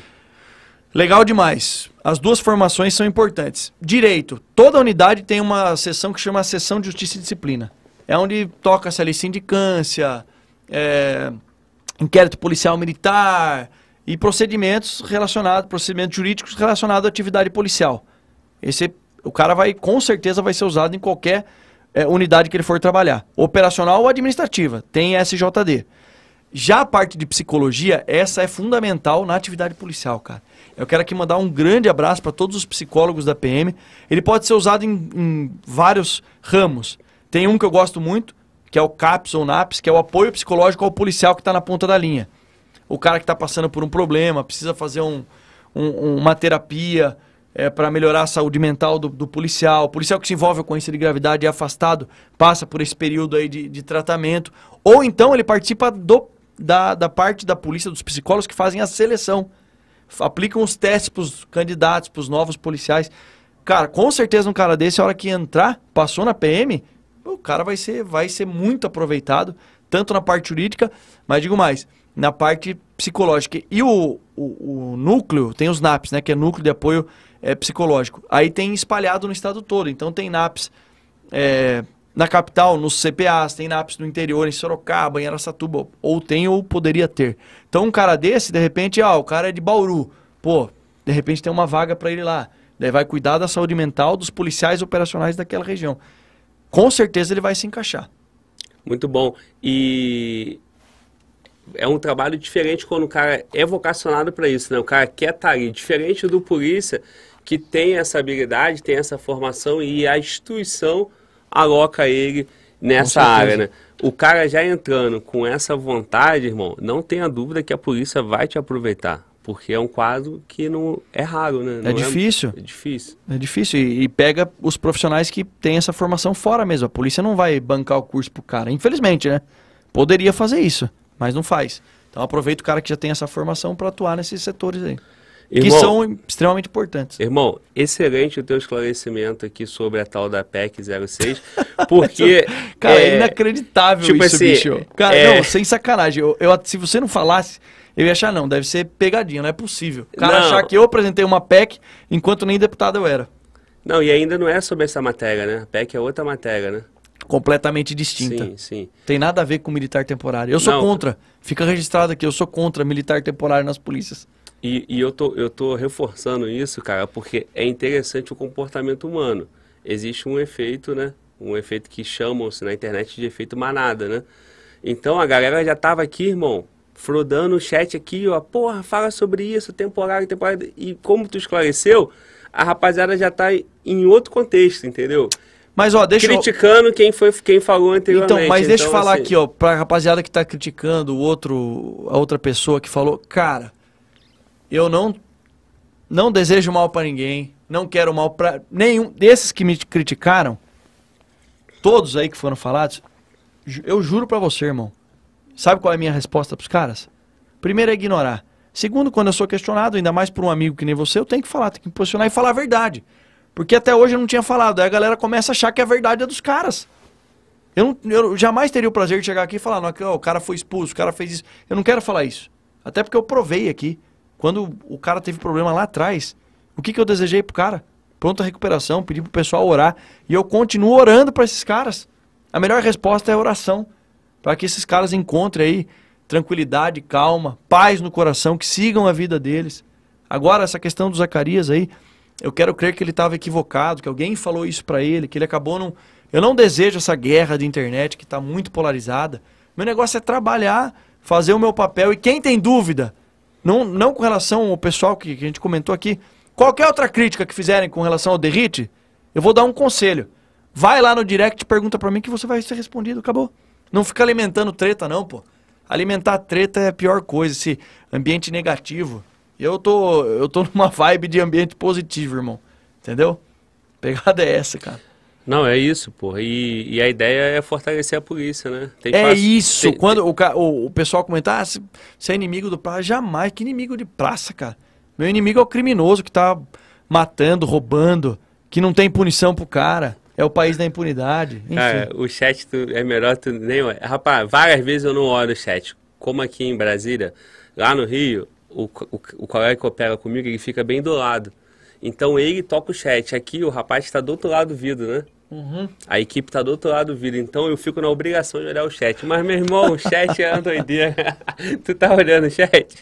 Meu irmão, é torcida organizada, parceiro. Ó, Por isso que eu não olho. Tipo, ó. Palmeiras e Flamengo, 1x0 Palmeiras, só dava o porco cantando. Quando, Quando o Flamengo empatou, um, virou. É isso, tá? Entendi. Tu fez o gol agora, a torcida tá aqui contigo. Derrite, derrite. Pois é, mano. Mas é o seguinte. Irmão, chegou mais um superchat aqui. Chegou mais um superchat do colega lá da, da Austrália, cara. Não tem como. Ele falou a primeira parte era o PSTB e daí tinha uma outra, não tinha? Mandou outro, irmão. Mandou outro superchat. Vamos responder, o cara merece, pô. Mandou outro superchat, vou te segurar mais cinco minutos aí pra responder o superchat dele. Manda bala. É... Cadê? E, e pergunta bem bacana aqui, cara, sobre aquela cota habitacional para polícia. Vou ler exatamente a pergunta na íntegra, tá? Tá. Derrite, é, a, a cota, cota habitacional para policial. Polícia não pode morar em favela. Todo empreendimento habitacional deveria reservar unidades para policiais. Eu discordo, tem, sabe por quê? Tem um projeto sobre isso. Não, não, não é projeto não. Eu acho que não deveria reservar uma cota tem que fazer o que foi feito agora, a medida provisória chamada BIT Seguro. O que, que, é essa medida provisória? Porque você deixa o cara escolher onde ele quer morar. E não um local engessado, ó, aqui vai morar X polícia. Porque daí todo mundo vai saber. Tem uma cota aqui que é de policial. Ah, entendi. O Habit Seguro o que, que é? É um financiamento imobiliário direto pela Caixa Econômica Federal, que é um banco público, onde o policial consegue acessar o financiamento com juros abaixo da tabela, o policial pega, e daí ele pode chegar e financiar o apartamento dele, ou a casa dele, ou o que quer que seja. Então isso foi uma medida, foi uma sugestão, inclusive, que nós trabalhamos os bastidores, levamos aí para o governo federal, é uma ação do governo federal. Virou uma medida provisória, que é uma maneira como o governo tem de legislar. Só que precisa ser melhorada, a verdade tem que ser dita. Ela está longe de ser o, o, ideal. Só que a medida provisória, ela tramita no Congresso Nacional. Então, a gente pode alterar o texto, porque qual, quais as principais alterações? Então, o que, que é o habite seguro, que eu defendo, respondendo o superchat? Eu, eu acho que a cota já seria alguma coisa. Mas melhor do que a cota veio o Habite Seguro. Porque você dá a flexibilidade do cara escolhendo onde ele quer morar. Pagando juros bem menor do que o normal, de 8, 8,8% ao ano.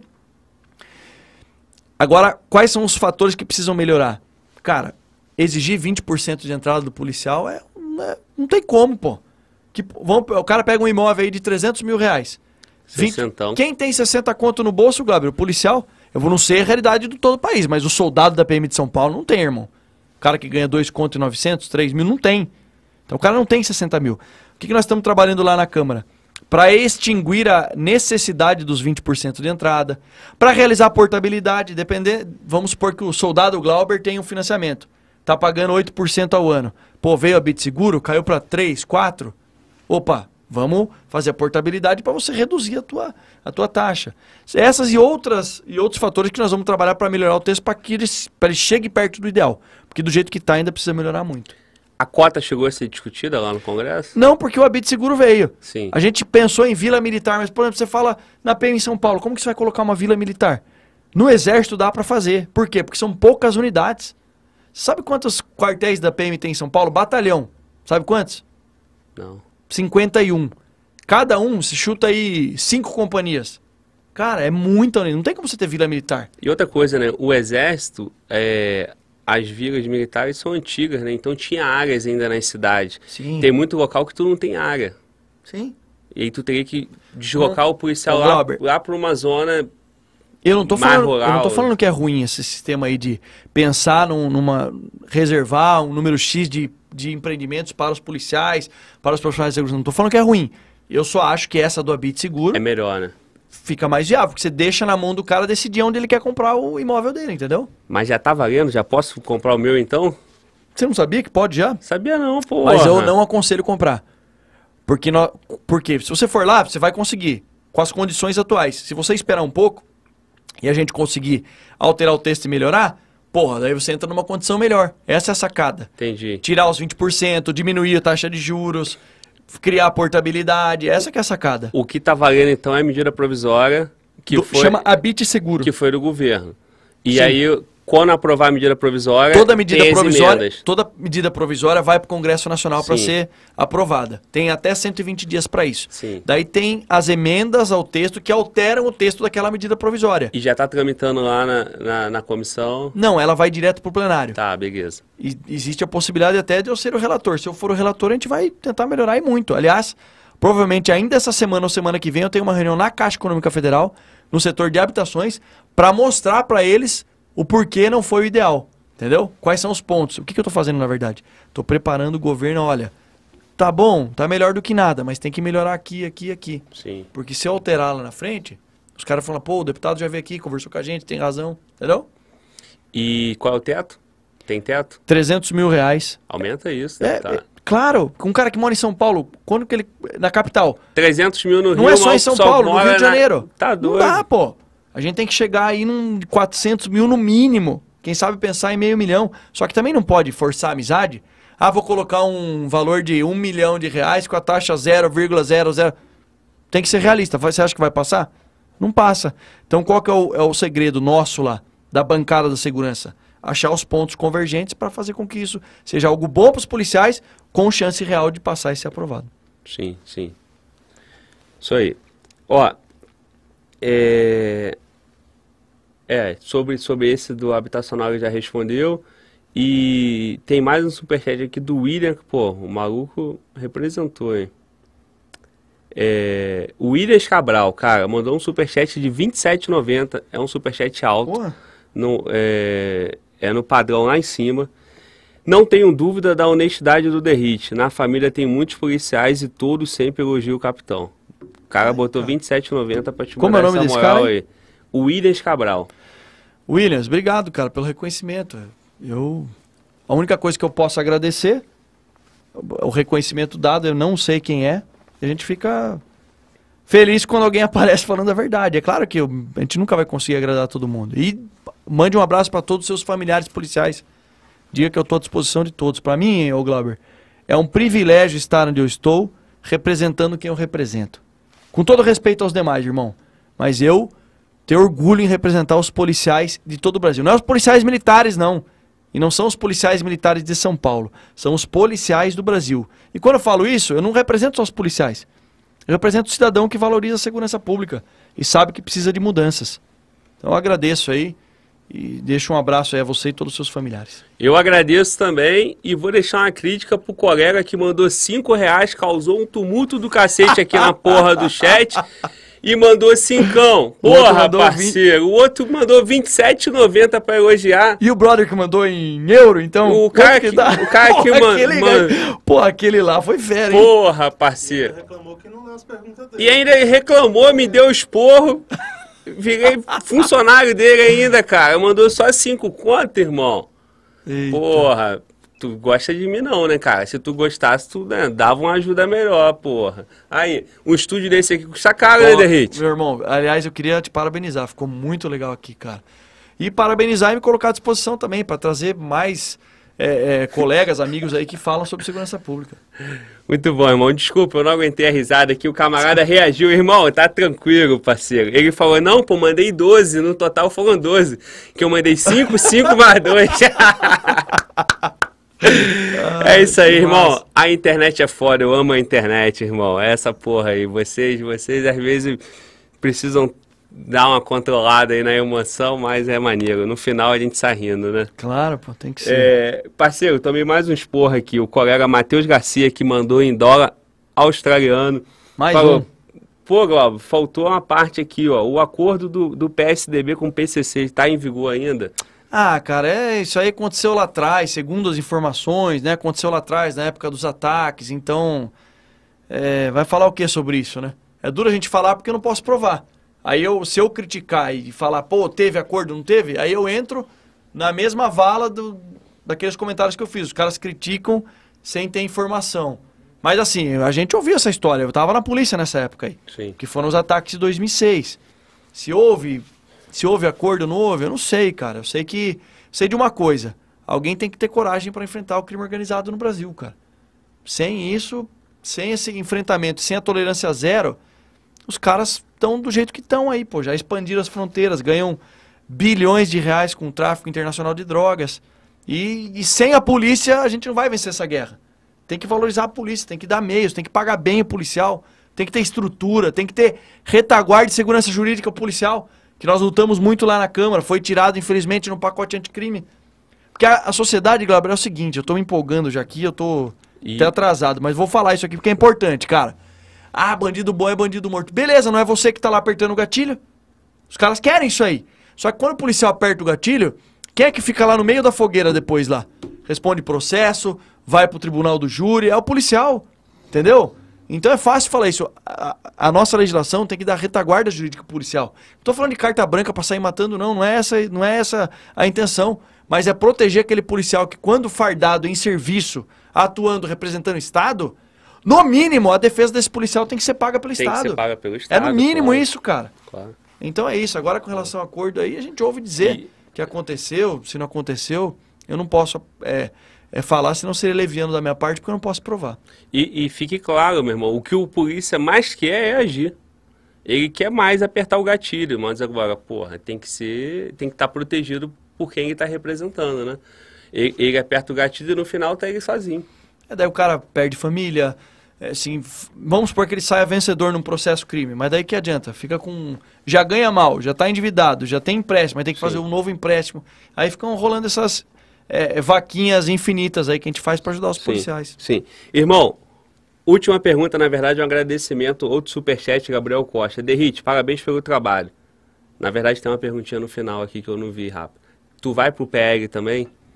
Cara, a minha ida, essa parte política do PL é, vinculado ao presidente, para mim o que era mais importante, o partido que eu pertenço hoje, Progressistas, PP, apoiar o presidente na majoritária, para a reeleição. Como o meu partido já declarou apoio, para mim já no, resolveu 99% dos meus problemas. Eu não queria estar num partido que não apoiasse o presidente na reeleição. Sim. Agora, a minha ida ao PL, eu, cara, eu não, não vejo assim necessidade, entendeu? Eu acho que o presidente precisa ter apoio em vários partidos e dentro do meu partido eu já ajudei a eleger vários vereadores, alguns prefeitos, muitos policiais militares, soldado, cabo, sargento, coronel. Na municipal. Ajudei, fiz campanha pro cara. Aliás, fica aqui a minha, o meu compromisso. Desde que o policial militar não esteja no PSOL, PT, PCdoB, partidos de esquerda que querem o fim das polícias militares e das polícias de forma geral, o meu partido principal é a polícia militar. Qualquer policial militar que tiver em qualquer partido desde que não nesses que eu mencionei, e precisar de apoio nas, nas campanhas municipais, pode contar com meu apoio. Ah, mas e se o cara for concorrer é, deputado federal junto? Senta aqui que eu vou te ajudar, irmão. Eu vou falar, ó, comigo deu certo isso, deu certo aquilo. O cara não é meu inimigo, não. Nem meu adversário. Por mim, a gente aumenta de 21 para 50 essa bancada no que vem. Pode ter certeza disso. São quantos deputados por São Paulo? Por São Paulo são 70 no total. 70, né? Federais 70, estaduais 94. Tem quantos, tem quantos policiais lá em São Paulo? Dos 70, são 5. Tem espaço pra caralho, irmão. Tem espaço pra todo mundo. Cada um faz o seu. É claro, pô. E quem ganha é a sociedade. É, é isso aí. Rapaziada, mais um podcast, podcast bom, podcast bom. Vocês, porra, vocês estão aqui, vocês têm que entender, aqui é comunicação positiva e ninguém vai deixar convidado aqui em saia justa, cara. O convidado responde porque tem que responder e para esclarecer, beleza? Então, ah, não perguntou isso, não perguntou aquilo. Tudo que foi positivo, tudo que foi engrandecedor aqui para a polícia, tudo que foi para levantar o nosso podcast e o convidado foi respondido, foi falado. É isso aí.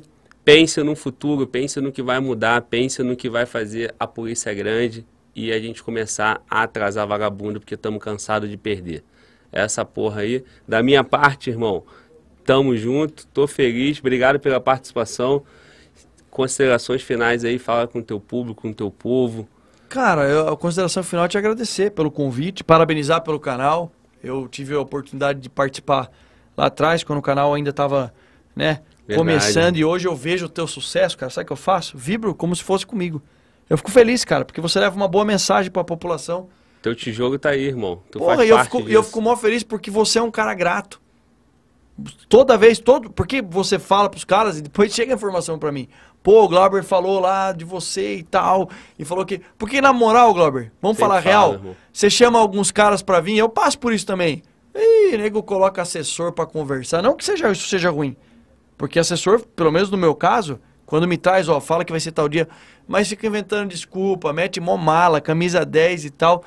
E você é um cara que cresceu muito, cresceu e cresceu construindo um excelente trabalho. Hoje teu podcast aí faz maior sucesso, merecido. Você conquistou isso daí. Obrigado, irmão. E parabéns, cara. E conte comigo aí para incentivar mais e mais jovens a ingressar na Polícia Militar e para falar a verdade sobre o que o policial passa no Brasil. Contem comigo aí. Espero voltar mais vezes. Eu estou à sua disposição. Muito bom, irmão. Obrigado, obrigado. Eu fico feliz demais. A nossa missão aqui é essa. O que me dá mais alegria aqui, irmão, lógico que a visualização é necessária, é o meu podcast rodando no grupo dos polícia, irmão. Legal. Quando vem elogio de polícia, irmão, é o que mantém a gente de pé. Show. E esse dia recebi mensagem do norte, do nordeste, Minas, todo canto aí. E assim vamos. Vamos junto, eu sou o Glauber, eu sou o Fala Glauber, esse é o Fala Glauber Podcast, podcast 56, com o Capitão Derrite, mais uma vez aqui, tamo junto e Fala Glauber!